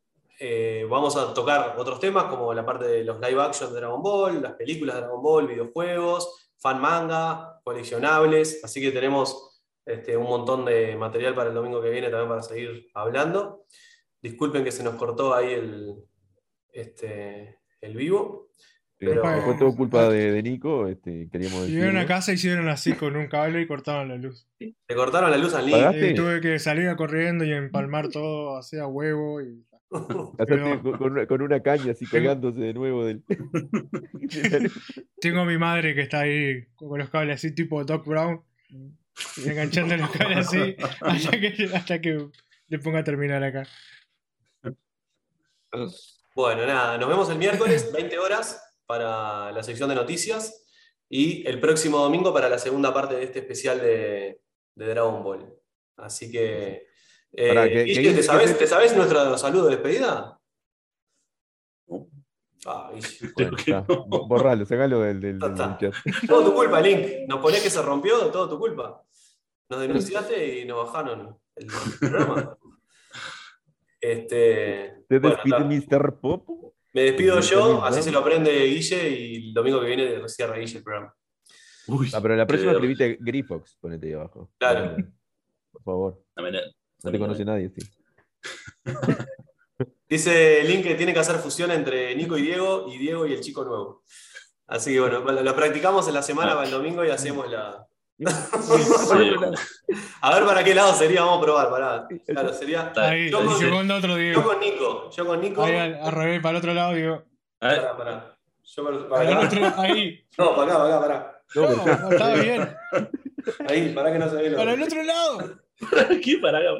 Ahí, pará, pará. Diego, para el No, otro yo para lado, otro por favor. lado. Ahora sí. Se te ve el forúnculo, Nico. Pará, pará, no me veo los dedos. Ahí. Ahí. Ahí. Hagan, de- captura y hagan de esta boludez, por favor. Bueno, precioso nos salió. Eh, nos vemos el miércoles y el domingo con la segunda parte. Eh, Guille, un placerazo tenerte acá. Espero verte el domingo. Gracias a todos y por favor, rebobinar. Chau, chau, chau, chau. Déjame. Onda vital.